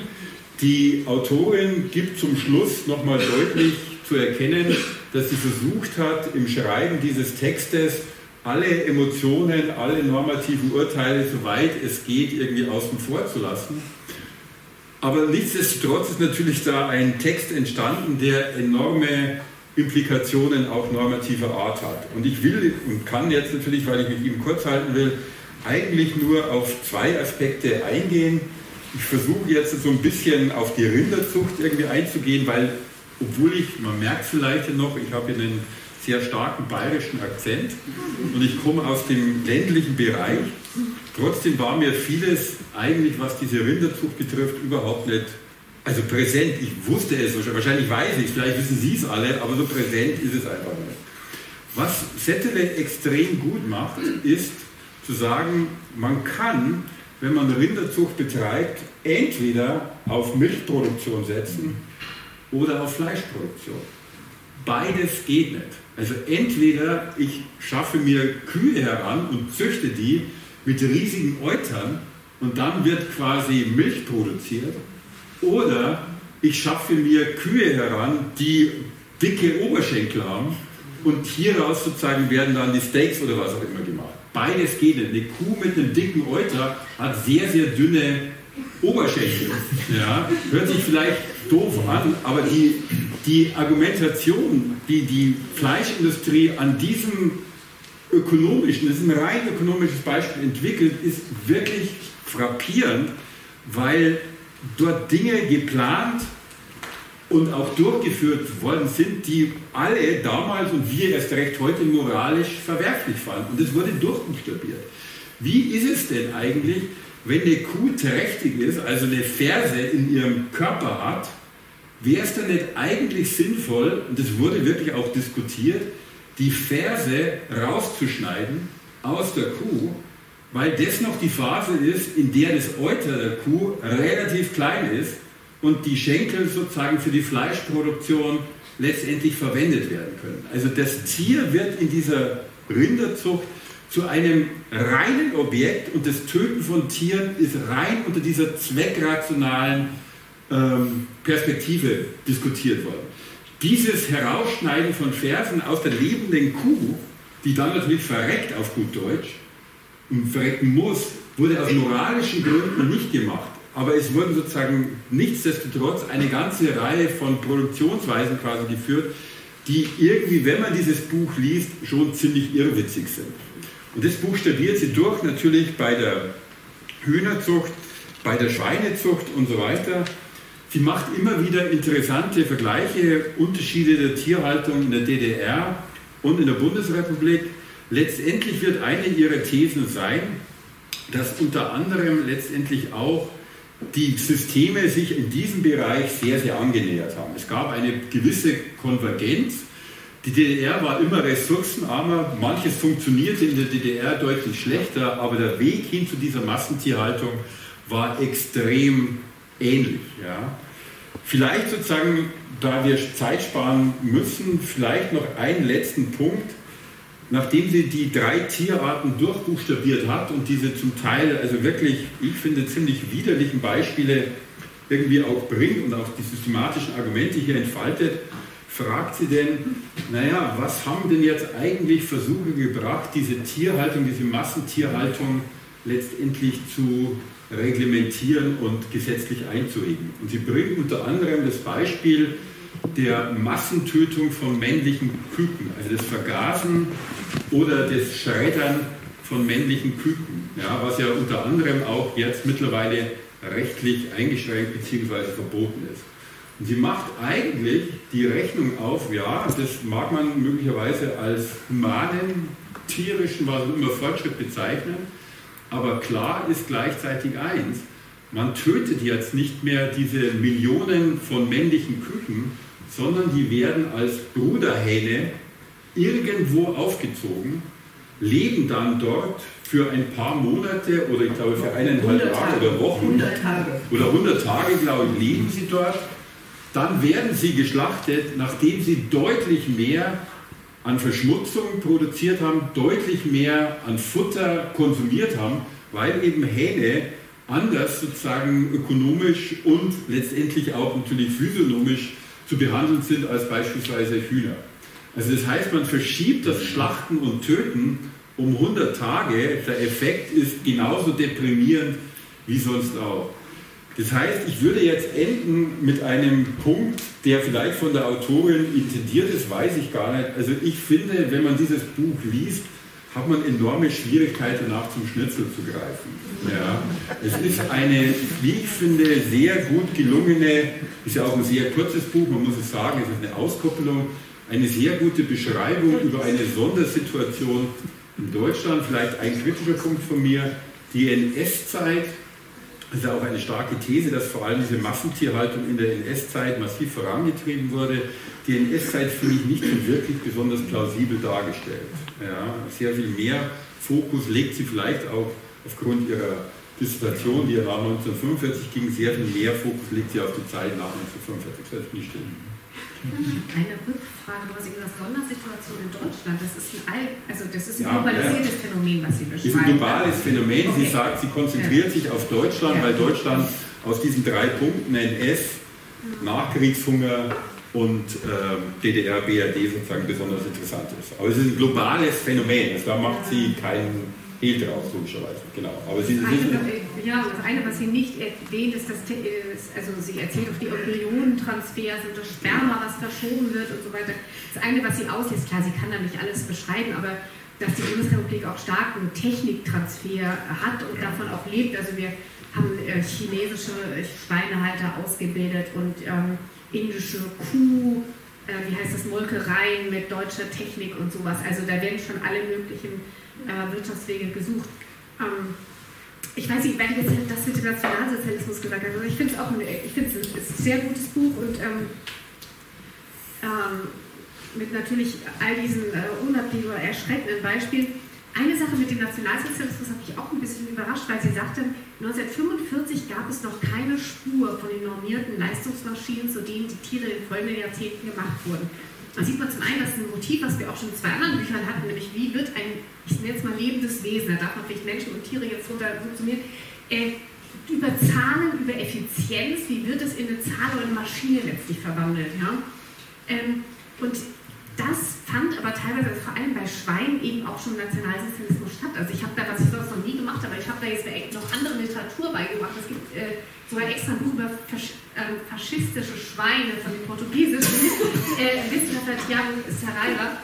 Also diese fast schon fixe Idee, dass man die deutsche Bevölkerung, übrigens auch für die italienische oder die spanische, dass man die irgendwie mit Schweinefleisch versorgen müsse, ja, die hat zu äh, extremen Zucht Programmen geführt, wo also auch auch solche Klappen, das ist das nächste Buch, was ich mitgebracht habe, Edelschweinzucht in, den, Zeit des Nationalsozialismus, wo die Schweine übrigens ganz bescheuerte Namen bekommen, sowas wie Dirne und Fremdling, nur mal so als Kostprobe. Da wird auch ganz genau gezählt, wo ist welches Fleisch wie ausgebildet, wie viele Kinder werden da gezüchtet, wie viel kann die Sau aufziehen und so weiter. Auch da werden die Tiere in Zahlen verwandelt und das, bei Hühnern wüsste ich es jetzt nicht, bei Rindern auch nicht, aber bei Schweinen äh, hat das tatsächlich im Nationalsozialismus auch schon einen Ursprung. Und wir haben auch tatsächlich einige Schweinerassen, die heute so als, oh, tolle alte Schweine, äh, gefeiert werden, im Nationalsozialismus den Zuchtbemühungen zu verdanken. Also, ja, aber das fand ich auch ganz interessant, dass diese Idee, ohne dass sie das irgendwie überstrapazieren will, diese These, dass Verwandlung von Leben in Zahlen unter Effizienzgesichtspunkten, wo man abgestraft und ausgemerzt wird, also dieses schreckliche Wort, ja, wenn der Euter zu groß, zu klein, der Oberschenkel, was, auch wenn das irgendwie nicht in die Pläne reinpasst, das Kalb wird zu früh geboren, das Werk zu spät oder was auch immer, ja, was zu dieser extremen Normierung in der heutigen Landwirtschaft mit all den Hormongaben und all dem, was man heute macht, geführt hat, das fand ich irgendwie völlig verrückt, weil wir stellen natürlich die Bücher so zusammen, dass sie irgendwie zueinander passen sollen, aber da fand ich, waren Parallelen, die einen schon ziemlich gegruselt haben auch eigentlich. Mhm. Gut, Ich kann ganz kurz, also wirklich drei ganz kurze Punkte machen. Auf der einen Seite ist es, glaube ich, äh, eine wunderbare Werbebroschüre, ein wunderbares Werbebuch für eine geisteswissenschaftliche Dissertation. Also in unserem Fach findet Innovation tatsächlich eben in den äh, Produkten, in den Studien statt, die von den Historikern, Historikerinnen oder auch anderen Geisteswissenschaftlern, Geisteswissenschaftlern produziert werden, die am Anfang ihrer Karriere stehen und sozusagen ganz frische Blicke auf diesen Zusammenhang machen. Dieses Buch funktioniert dann gut, wenn man den ursprünglichen Dissertationstitel auch im Kopf hat, Revolution im Stall, während viele andere Aspekte eben weniger ausgeleuchtet werden. Das ist aber auch nicht, nicht Ziel dieses Buch. Also wenn Sie, ich kann mich gut erinnern, dass in meiner Kindheit noch ein Werbespruch durch den Fernseher geisterte, Fleisch ist ein Stück Lebenskraft. Ja, also äh, wenn Sie nach diesen Implikationen suchen und verschiedene andere kulturhistorische Elemente noch angucken wollen, dann müssen Sie zu anderer Literatur greifen, nicht zu dem Buch von Veronika Settle, was ich nichtsdestotrotz aufs Wärmste empfehlen möchte. Nicht? Also die Revolution im Stall ist hier ganz wunderbar beschrieben. Der dritte ganz kurze Punkt, es gibt ein zweites Buch, äh, was sich auch in diesem Herbst mit diesem Thema beschäftigt hat. Karl Christian Führer, tatsächlich ein Hamburger Kollege, der über das Fleisch der Republik geschrieben hat und vor allen Dingen die wirtschaftshistorischen und produktionsökonomischen Zusammenhänge nochmal sehr viel detaillierter ausgearbeitet hat und sehr viel stärker aus den Archiven heraus. Aber eben den Aspekt, den Veronika Settel hier aufmacht, die Revolution im Stall, äh, seines, seinerseits stärker vernachlässigt. Das wäre so meine Beobachtung zu diesem Buch. Mhm. Ja, also vielleicht ist das jetzt, ich kenne jetzt das andere Buch nicht, aber ist vielleicht ein guter Punkt, um jetzt nochmal deutlich zu machen, warum das jetzt soziologisch aus meiner Sicht so mhm. interessant ist, weil sie wirklich ähm, also du hast es am Anfang gesagt, es geht jetzt nicht um Fleischkonsum oder so, sondern es geht, Fleischarbeit ist eigentlich schon richtig, das richtige Wort. Es geht um die Arbeit an diesen Dingen, was dann irgendwann als Fleisch, aber auch als Ei oder als Milch äh, mal auf dem Tisch äh, landet. Und ich, also aus soziologischer Perspektive fand ich wirklich am spannendsten die Organisationsformen, die darum herum entstehen, wie sie die äh, rekonstruiert. Ähm, und da, da, gibt es, da gibt es alle möglichen spannenden Details. Zum Beispiel, also es gibt am Anfang eine großartige Szene, da zitiert sie aber, glaube ich, hauptsächlich Charles Dickens, deswegen ist es dann auch so schön beschrieben, wie die, das Schweineproblem, das New York hatte im 19. Jahrhundert. Als, äh, oder Mark Twain? Äh, ja, ja, nee, Dickens ist Quatsch. ähm, äh, und äh, wo irgendwie Schweine waren, waren wichtig als eine Subsistenzgrundlage für arme Leute. Die sind überall in der Stadt rumgerannt, dann sind sie auch in die Gegenden, die haben sich selbst ernährt, die sind einfach rumgerannt und haben die Abfälle gegessen. Das waren einfach auch Verwerter und ähm, sind aber auch in die Gegenden, wo die reichen Leute gewohnt äh, äh, haben, äh, halt haben sie rumgeschnüffelt, sind abends alleine wieder nach Hause gekommen, aber das wurde dann zum Konflikt. Also am Schwein entzündete sich ein Klassenkonflikt und dann mussten neue Gesetze her und dann gab es Razzien und die Leute haben die Schweine unterm Bett versteckt und äh, äh, in der Hoffnung so der Enteignung zu entgehen oder ganz spannend auch im Falle des Hühner, der, der Hühnerzucht, dass, dass das auch eine gegenderte, also eine gegenderte Praxis war. Hühner, da haben sich die Frauen drum gekümmert. Hühnergeld war klassischerweise äh, das Einkommen für Frauen, auch das einzige autonome Einkommen mit der Industrialisierung der Hühnerzucht. Das hatte sich übrigens auch eine Frau ausgedacht in den USA, ähm, wird es aber plötzlich dann doch zu einer Männerdomäne, weil es sozusagen eine andere Organisationsform annimmt. Und äh, was, äh, was man immer wieder sieht, weil wir auch schon bei äh, Rosenthal über Wissen und wie, trans, wie, wie transportiert sich eigentlich Wissen in verschiedene Alltagskontexte, was man immer wieder sieht in dem Buch ist, dass das mit dem Wissenstransfer total schwierig ist. Also das fand ich auch interessant zu sehen, wie groß die Beharrungskräfte der landwirtschaftlichen Praxis sind. Also man, es gibt immer wieder auch so, so ein Hin- und Her-Oszillieren zwischen in irgendwelchen Forschungsinstituten haben sie da diese wirklich krassen Sachen sich ausgedacht, aber auf den Höfen wuscheln die Leute eigentlich immer noch so weiter vor sich hin. Ähm, und, und zwar eigentlich mehr oder weniger bis heute. Ähm, und diese, also sozusagen diese Eigenlogik der Praxis, die ist hier, glaube ich, nochmal ganz wunderbar vorgeführt. Was die Politisierung betrifft, fand ich, aber das ist so eine ganz spontane Assoziation, sozusagen wie im Anfang des 20. Jahrhunderts über das Fleisch und auch das, sozusagen, wie wichtig das Fleisch ist und dass man Recht auf das Fleisch hat, darüber gesprochen wird, hat mich ehrlich gesagt an die Diskussion ums Autofahren heute erinnert.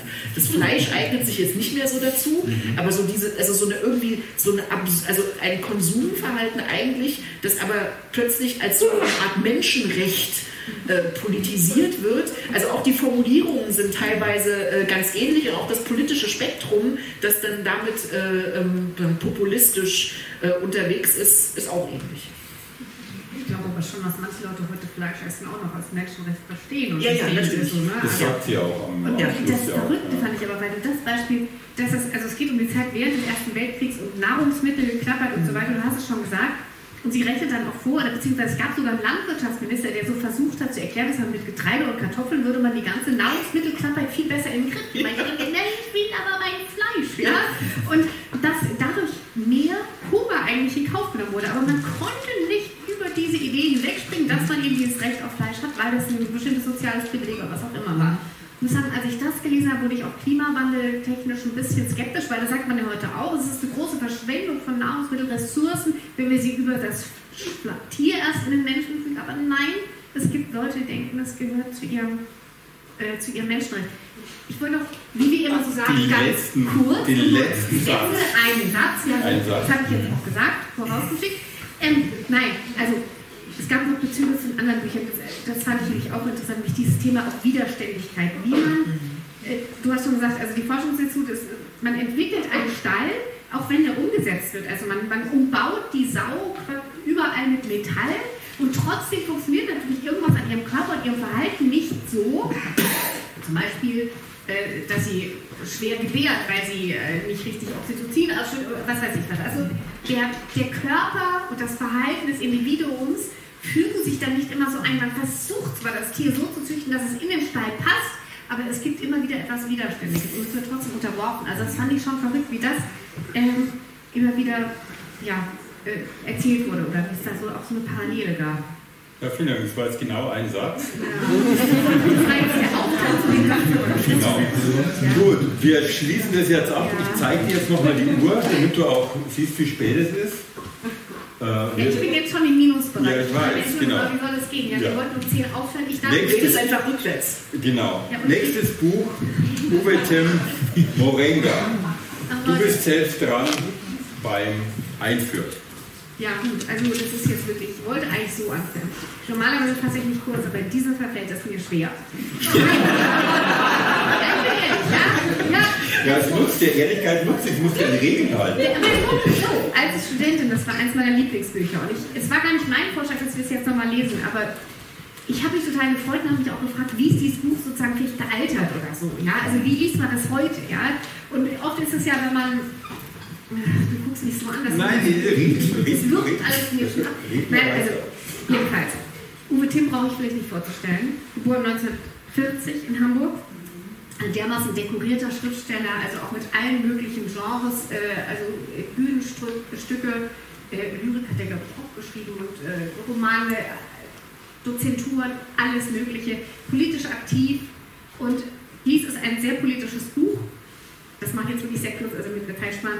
Äh, dieses Buch ist 1978 erschienen und war entweder eins der ersten oder sogar das erste äh, Buch in Deutschland, was sich mit der deutschen Kolonialvergangenheit, den Verbrechen und dem Völkermord äh, in Namibia befasst hat. Ja, also ein sehr ähm, ein politisches Buch. Moringa ist, na, wie soll ich das erklären? Also dieses Buch ist montiert aus echten historischen Dokumenten äh, aus der Zeit eben des Kriegs gegen die äh, Nama und Herero von 1904 bis 1908. Äh, echte Dokumente, echte Briefe.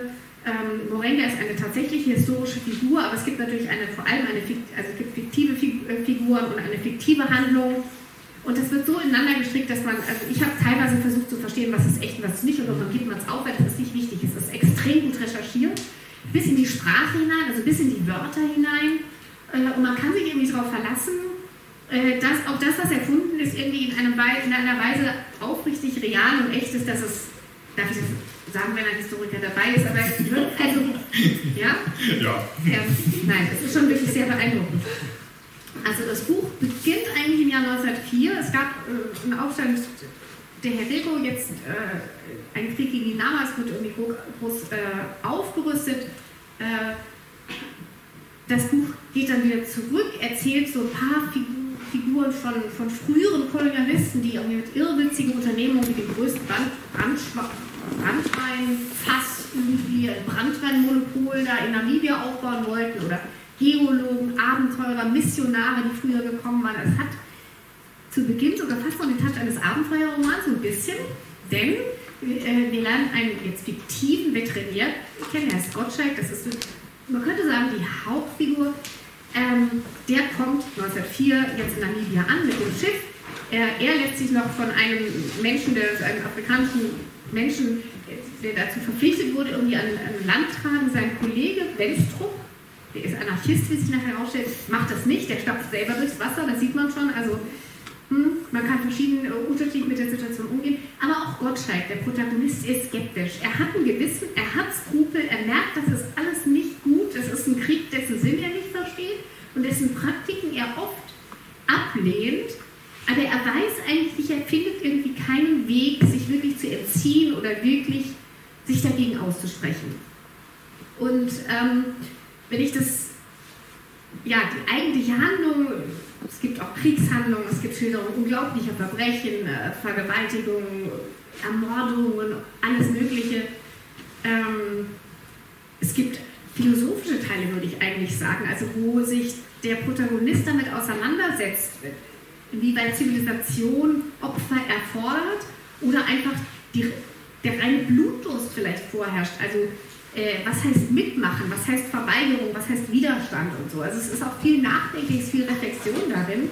Und man muss eigentlich sagen, dass, äh, dass Gottschalk letztlich keine gute Figur macht. Ich glaube, ich hoffe, das ist kein Spoiler, wenn ich das sage. Aber er mit seiner weichen Art, immer so ein bisschen aufzumucken, ein bisschen Kritik zu üben, sich ein bisschen zu entziehen, muss er sich nachher eingestehen, äh, dass er doch scheitert. Also ich würde das einfach auch so lesen, so ein bisschen der Wenstrup, der setzt sich irgendwann ab, der Anarchist, Mhm. Der äh, hinterlässt ihm noch schön eine Kropotkin-Lektüre.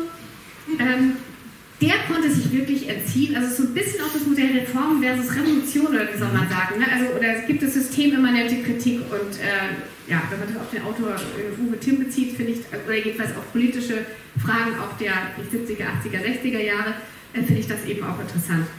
Ähm, ich traue mich irgendwie gar nicht, dass ich da. Ich soll ich mal, ich höre auf und sage mir das nachher. Ja? Ich war völlig harmlos. Ja, so, das sind die Vibes, weißt du? Das sind die, ja. ähm, wie, hast wie, wie, wie, wie fandst du denn, wie es gealtert ist? Ah, ich fand es fantastisch. Also es hat mich auch wirklich, ich fand es großartig, ich fand es überhaupt nicht verstaubt oder sowas. Es kam mir auch, was einem selten geht. Ich habe es wieder genauso gelesen wie damals, bilde ich mir ein, jedenfalls so von der Stimmung her. Äh, also wie gesagt, es fängt so ein bisschen abenteuermäßig an, aber eigentlich geht es finde ich diese, immer um diese Gewissenskonflikte. Kann ich da mitmachen? Traue ich mich auszusteigen? Man muss auch wissen, der Gottschalk ist eigentlich ein Träumer. Er denkt so, oh hier, das ist eine schöne Gegend, hier könnte man Goethe rezitieren und Mozart hören. Das ist eigentlich so seine Vorstellung von, was man in der namibischen Wüste machen sollte als zivilisierter Mensch. Blöderweise leben da natürlich schon andere Menschen und das ist dann der Konflikt und dann stellt sich die ganze Frage mit dem Blutvergießen und dem Mord Und äh, dieses innere Hadern hat mir sehr, also hat mich sehr überzeugt in der Darstellung. Ich hatte ein bisschen Schwierigkeiten mit den Rückblenden, mit diesem Brandweinfass. Dachte ich, wieso? Wieso muss ich diesen Brandweinhändler kennenlernen? Das ist natürlich eine groteske Geschichte, das kann man lesen, aber ja. Andererseits bleibt dann wieder was, weil äh, diese frühen Figuren, die hinterlassen Spuren dann in der Wüste zum Beispiel. Man sieht dann überall die Skelette von den Tieren oder eben Reste von diesem Riesenfass oder von irgendwelchen Wagen oder sowas. Also die hinterlassen Rost und Skelette. Das ist natürlich auch wieder ein tolles Bild. Ja. Also ähm. ich glaube, diese Geschichte mit diesem irrwitzigen Brandweinfass ja. hatte, glaube ich, schon was mit der Geschichte, also auch mit der realen Geschichte des Kolonialismus zu tun. Weil der Konflikt 1904, 1905 wird ja von staatlicher Seite rational, staatlich angeleitet, militärisch durchorganisiert bei allem Chaos, das passiert. Aber die Geschichte des Kolonialismus, so glaube ich, will uns Tim andeuten, geht noch weiter zurück.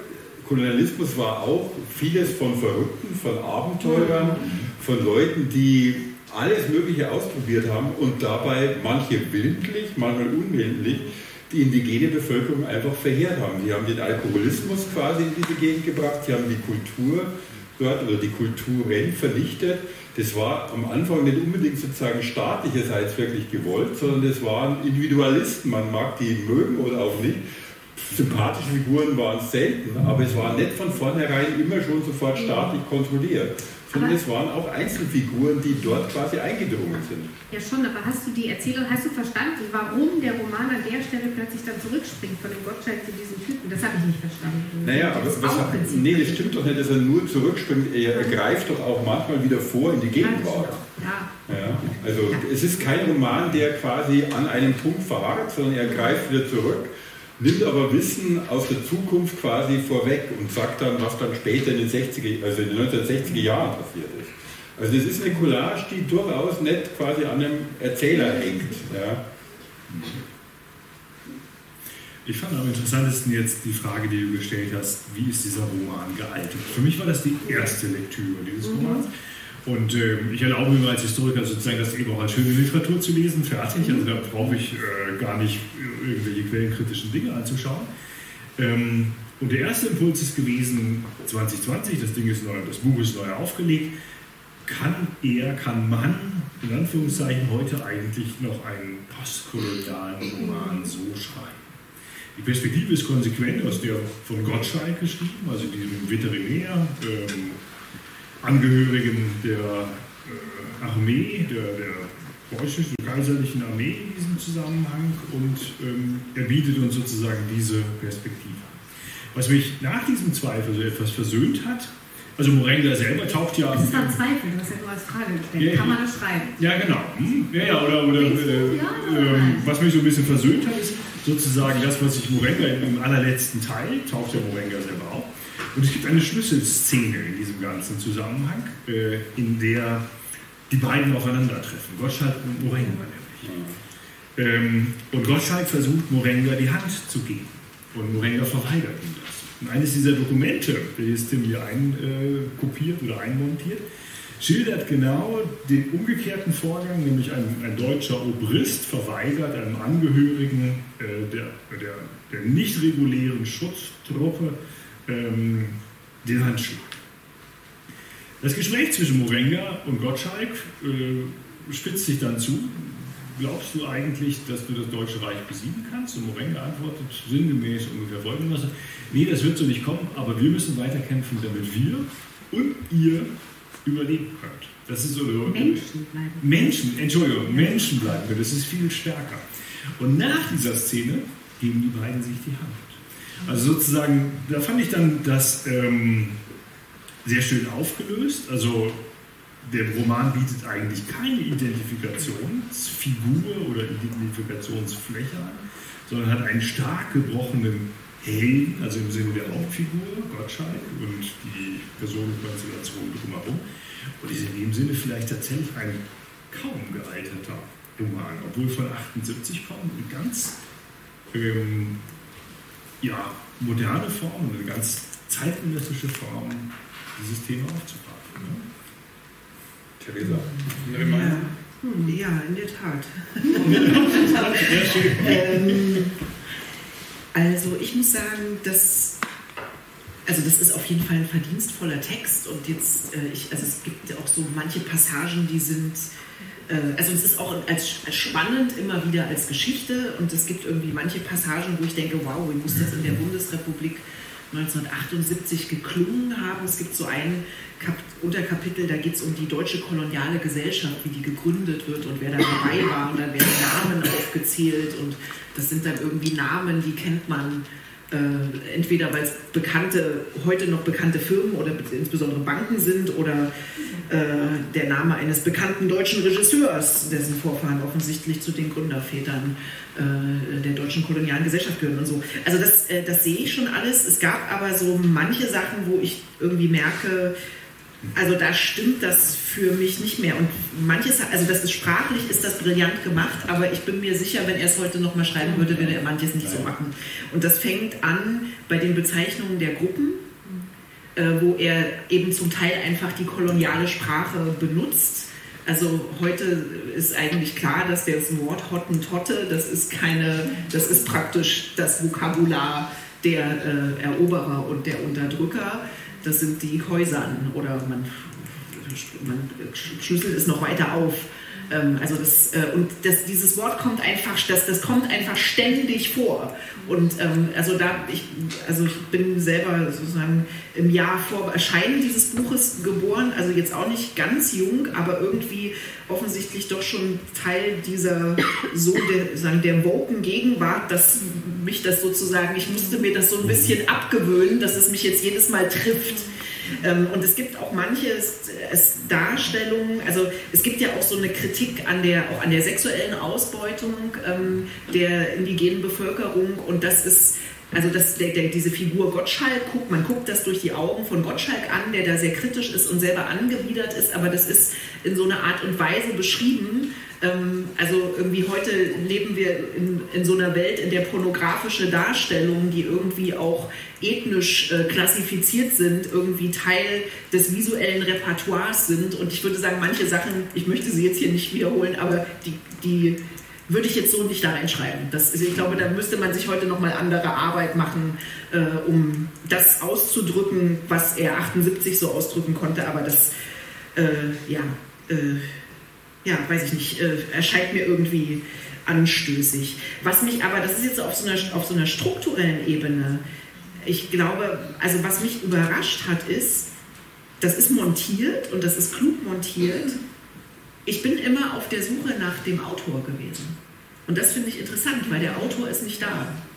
Und das ist vielleicht, also ich bin ja, ich kenne mich jetzt mit schöner Literatur nicht wirklich, also auch nur so hobbymäßig aus, aber das ist, glaube ich, schon eine Veränderung, dass wenn man heute solche Literatur schreibt, auch mit dem Gestus, dass die Erwartung wäre, dass der Autor, dass die Position des Autors sichtbar wird. Und ich finde das jetzt schon interessant, dass wir Uwe Timm, wir begegnen dem gar nicht. Also ich war am Anfang wirklich auch ganz oft völlig desorientiert im Text. Also da tauchen auch so viele Figuren auf, sind auch meistens alles Männer. Also ich bin auch einfach da so ein bisschen, auch deshalb manchmal so ein bisschen den Faden verloren.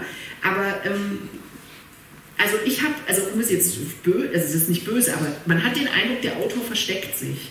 Und das ist, das kann auch eine Strategie sein, aber ich glaube, diese Strategie würde ich heute anders befragen, als man das vielleicht 78 ähm, gemacht hat auch wie man diesen Anti-Helden, den Gottschalk, das ist ja eigentlich so ein bisschen, eigentlich ist der auch, es ist der eine sehr deutsche Figur. Also der, der, der, der, der ist jetzt keine positive Identifikationsfigur, aber das ist so ein bisschen so ein, so ein nachdenklicher Typ, hat das Herz eigentlich schon am richtigen Platz, traut sich aber nicht so richtig. Der ist nicht so super sympathisch, aber irgendwie ist er eben auch eben doch bildet er ein gewisses kulturelles Muster ab, in dem man sich dann irgendwie doch wiederfinden kann, wenn man sich zu einem bestimmten Kulturkreis zählt. Ich fand, an einem Punkt war der Autor da, wo er aber dann in der Erzählsprache eigentlich gar nicht reingepasst hat, nämlich wo er das Wort zerschmeißen immer einfügt. Ja. Erinnert ihr? Ja. Also der ähm, Zerschmeißen war wohl das irgendwie ein Wort der deutschen Heerführung für vernichten oder so. Und darüber macht sich der unsichtbare Autor so lustig mhm. und da sprengt dann immer so, ich kann er sich nicht enthalten, immer noch mal zerschmeißen zu schreiben, ja. Irgendwie raffiniert, aber irgendwie auch ein Bruch. Ne? Darf ich ich meine, nein, aber ich wollte jetzt echt noch sagen, was ich auch überraschend fand ja, an dem Buch, nämlich, dass dieses Buch irgendwie Motive enthalten hat, die wir in den anderen Büchern gehabt haben. Und zwar mhm. ohne das ja wissen zu können. Und das würde ich jetzt gerne nochmal erzählen.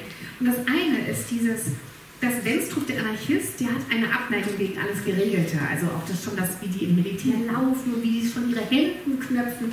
Das ist für ihn das Maschinenhafte, äh, äh, wie der Mensch in die Maschine verwandelt wird. Da habe ich mich, äh, dachte ich, das ist ja wie bei Rosenthal, also dieses Motiv, was wir äh, da hatten.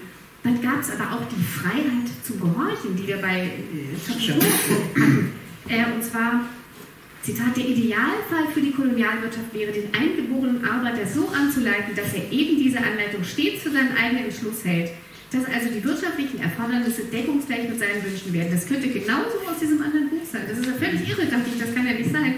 Und dann, und das ist mir bei meiner ersten Lektüre nicht aufgefallen, obwohl ich mich damals schon für also sehr tierlich äh, war, es geht auch um die Unterdrückung und das Töten von Tieren. Immer wieder um das, äh, um das Züchten und Sterben lassen äh, von Ochsen. Die Ochsen haben sogar eine eigene kleine Erzählstrang, also mit so einer, ne, der eine, die Zucht, ich weiß jetzt nicht, wie das mit den Oberschenkeln ist, aber jedenfalls, also man hat da so eine Familiengeschichte drin von dem Ochsen, die Straußen, die zu Tode gehetzt werden, weil irgendwo in Deutschland es plötzlich in Mode kommt, sich irgendwo Straußenfedern dran zu heften und irgendwo gibt es dann auch den Satz, ich weiß gar nicht mehr, wer das sagt, nicht Morenga, irgendjemand sagt dazu Gottschalk, es gibt ähm, in eurer, na wo ist das jetzt? In eurem Himmel haben Tiere keinen Platz. Und wo dann Gottschalk irgendwann sagt, ja, aber die Hölle, es gibt eine Hölle der Tiere, geschaffen und erhalten von der menschlichen Gesellschaft. Also irgendwie verrückt, dass das auch schon 1978 in einem historischen Roman, der ja genug andere Probleme zu erzählen hat, da auch drin ist und dann aber so viele Motive wieder aufstellt. Es kam mir fast vor wie Zauberei. Das, also auch Rosenthal und so, ja, ähm, dass da Motive so auch von ihm, das habe ich dem Autor auch wieder hoch angeregt, dass er die so erkannt hat, dass er das so schreiben konnte, wie es andere Historiker später herausarbeiten. Das ist schon irgendwie. Hm. Er hat ja irgendwie schon auch die Fähigkeit, finde ich, Berufe ziemlich gut zu beschreiben.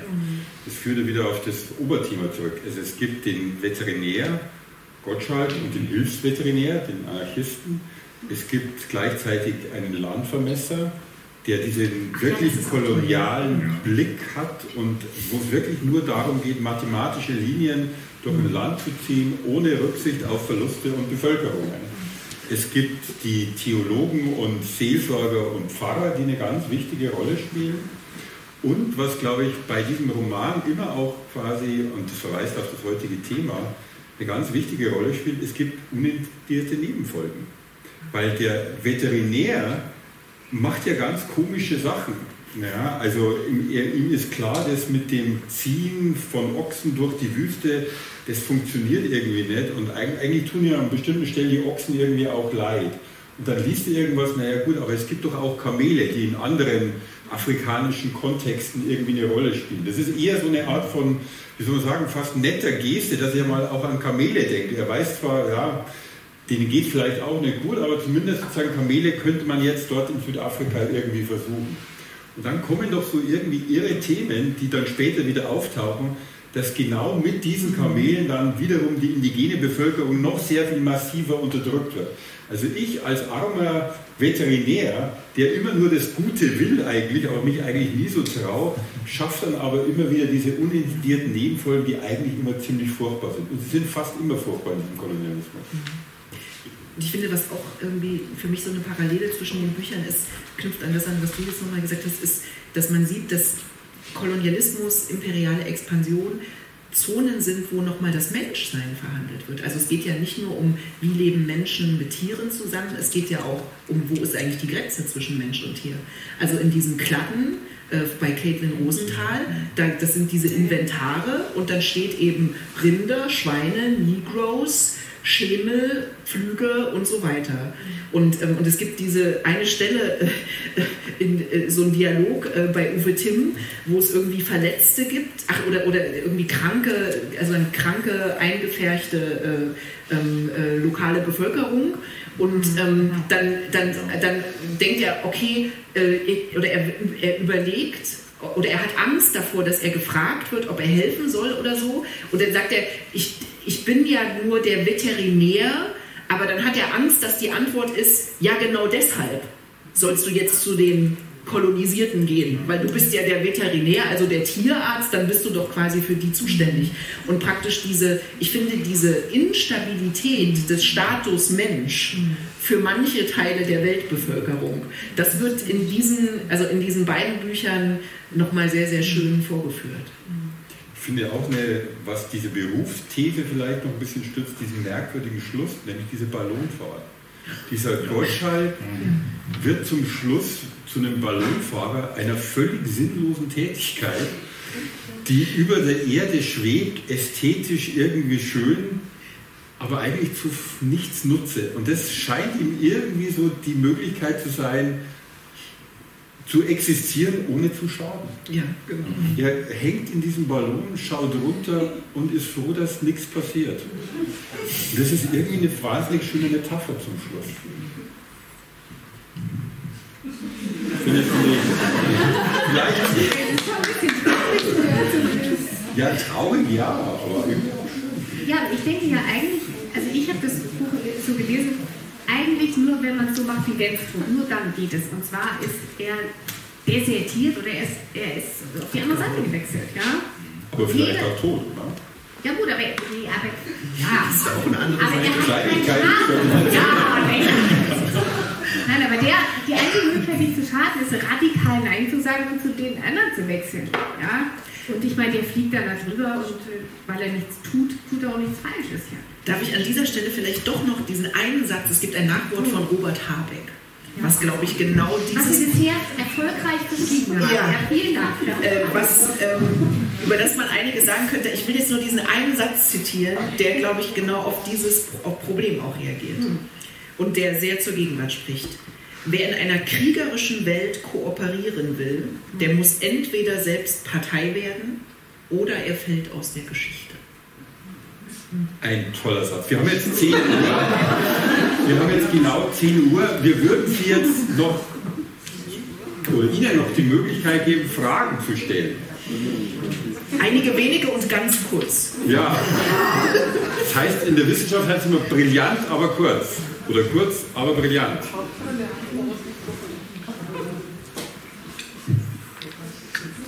Müssen nicht brillant sein, kurz ist okay. Ja, Sie müssen sich melden, weil wir sehen, wir sehen Sie so gut wie überhaupt nicht. Genau. Weg mal gegen das Ja, okay. Ähm, bei Tim wird da unter anderem auch mal auf die Konzentrationslager der Beginn von diesen ganzen. Vernichtungen durch. Ja, ja. Okay. Nee, das wollte ich schon wissen, dass darauf eingegangen wird. Wird auch der Begriff benutzt. Ja, taucht auf. Hm. Ja, und wird auch darüber ge äh, gestritten, sozusagen, wie interpretiert man das? Sind sie nur äh, dort eingesperrt oder, oder lässt man sie, geht es um Ausrottung? Das ist eigentlich nämlich die Debatte zwischen, ja, zwischen den politischen Disputanten. Weitere Fragen? Ähm, dann habe ich auch noch mal eine Frage bei der Geschichte. Also das geht ja nicht nur um die Kolonialherrschaft, sondern um so eine Zeitspanne von der Geschichte, wo dann unterschiedliche, weil es ja auch noch international oder habe ich jetzt gerade das Buch von Äh, um welches geht? Also das, worüber wir Tim, zuletzt ja. gesprochen haben? Nee, es geht, glaube ich, nicht um Nationalsozialismus. Also der, der Hauptteil spielt in den Jahren 1904, 5. Es gibt dann immer wieder Rückblicke auf die Zeit, vermutlich 30 Jahre vorher, als diese Abenteurer ins Land kommen und diese verrückten Dinge machen. Und es sind dann immer wieder sehr kurze Reflexionen des Erzählers, die dann vorgreifen bis in seine Gegenwart fast, also bis in die 60er Jahre, wo dann natürlich irgendwann auch mal der Nationalsozialismus auftaucht, aber eher als Zitat und weniger als, als Beschreibung oder als Element der Geschichte. Die Konzentrationslager waren in Namibia. Das war mein Feedback, Ja, das ist ja.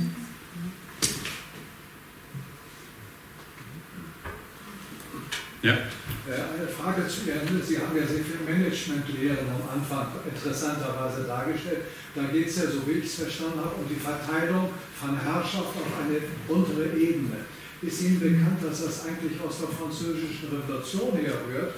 Die waren ja sehr erfolgreich, die französischen Soldaten, weil sie mehr Freiheit hatten gegenüber den äh, Söldnern hier, hier, hier äh, auszukarten. Gibt es da irgendwelche Erkenntnisse von Ihnen darüber?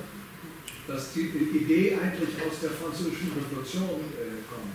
Also bei Chapoutot spielt das eine wichtige Rolle, dass praktisch die, ähm, also das, was, was dann Auftragstaktik heißt, also Chapoutot, war, äh, also Chapoutot beschreibt, wie Höhen sozusagen Militärhistoriker als Hobby war mhm. und praktisch auf das, was er dann entwickelt als so ein Verwaltungs- oder Organisationsdenken eigentlich stößt in der Militärgeschichte und das ist genau ähm, äh, dort verortet im Ursprung. Wie sie, also er verortet das an derselben Stelle, wie Sie ja. das jetzt gesagt haben. Und dieses eben auch, dass der, also es ist auch sehr wortreich beschrieben, wie die Preußen eigentlich so eine Bewunderung hatten für diese französischen Soldaten, die als Bürgersoldaten eben diese Freiheit hatten und dann versucht haben, in den Reformen irgendwie das teilweise zu übernehmen, aber trotzdem in einer irgendwie ein bisschen äh, kontrollierteren Form. Ja, Scharnhorst ist der große Held wohl von, von Höhen. Von Höhen, ja.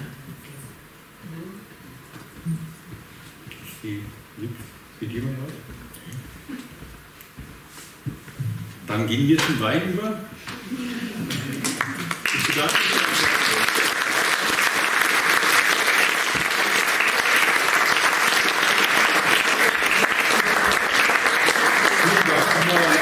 Und natürlich vielen Dank an das Thalia Theater, an die Technik, die uns so wunderbar unterstützt hat und natürlich hier an die Kolleginnen und Kollegen im Nachtdafür, die das alles möglich gemacht haben.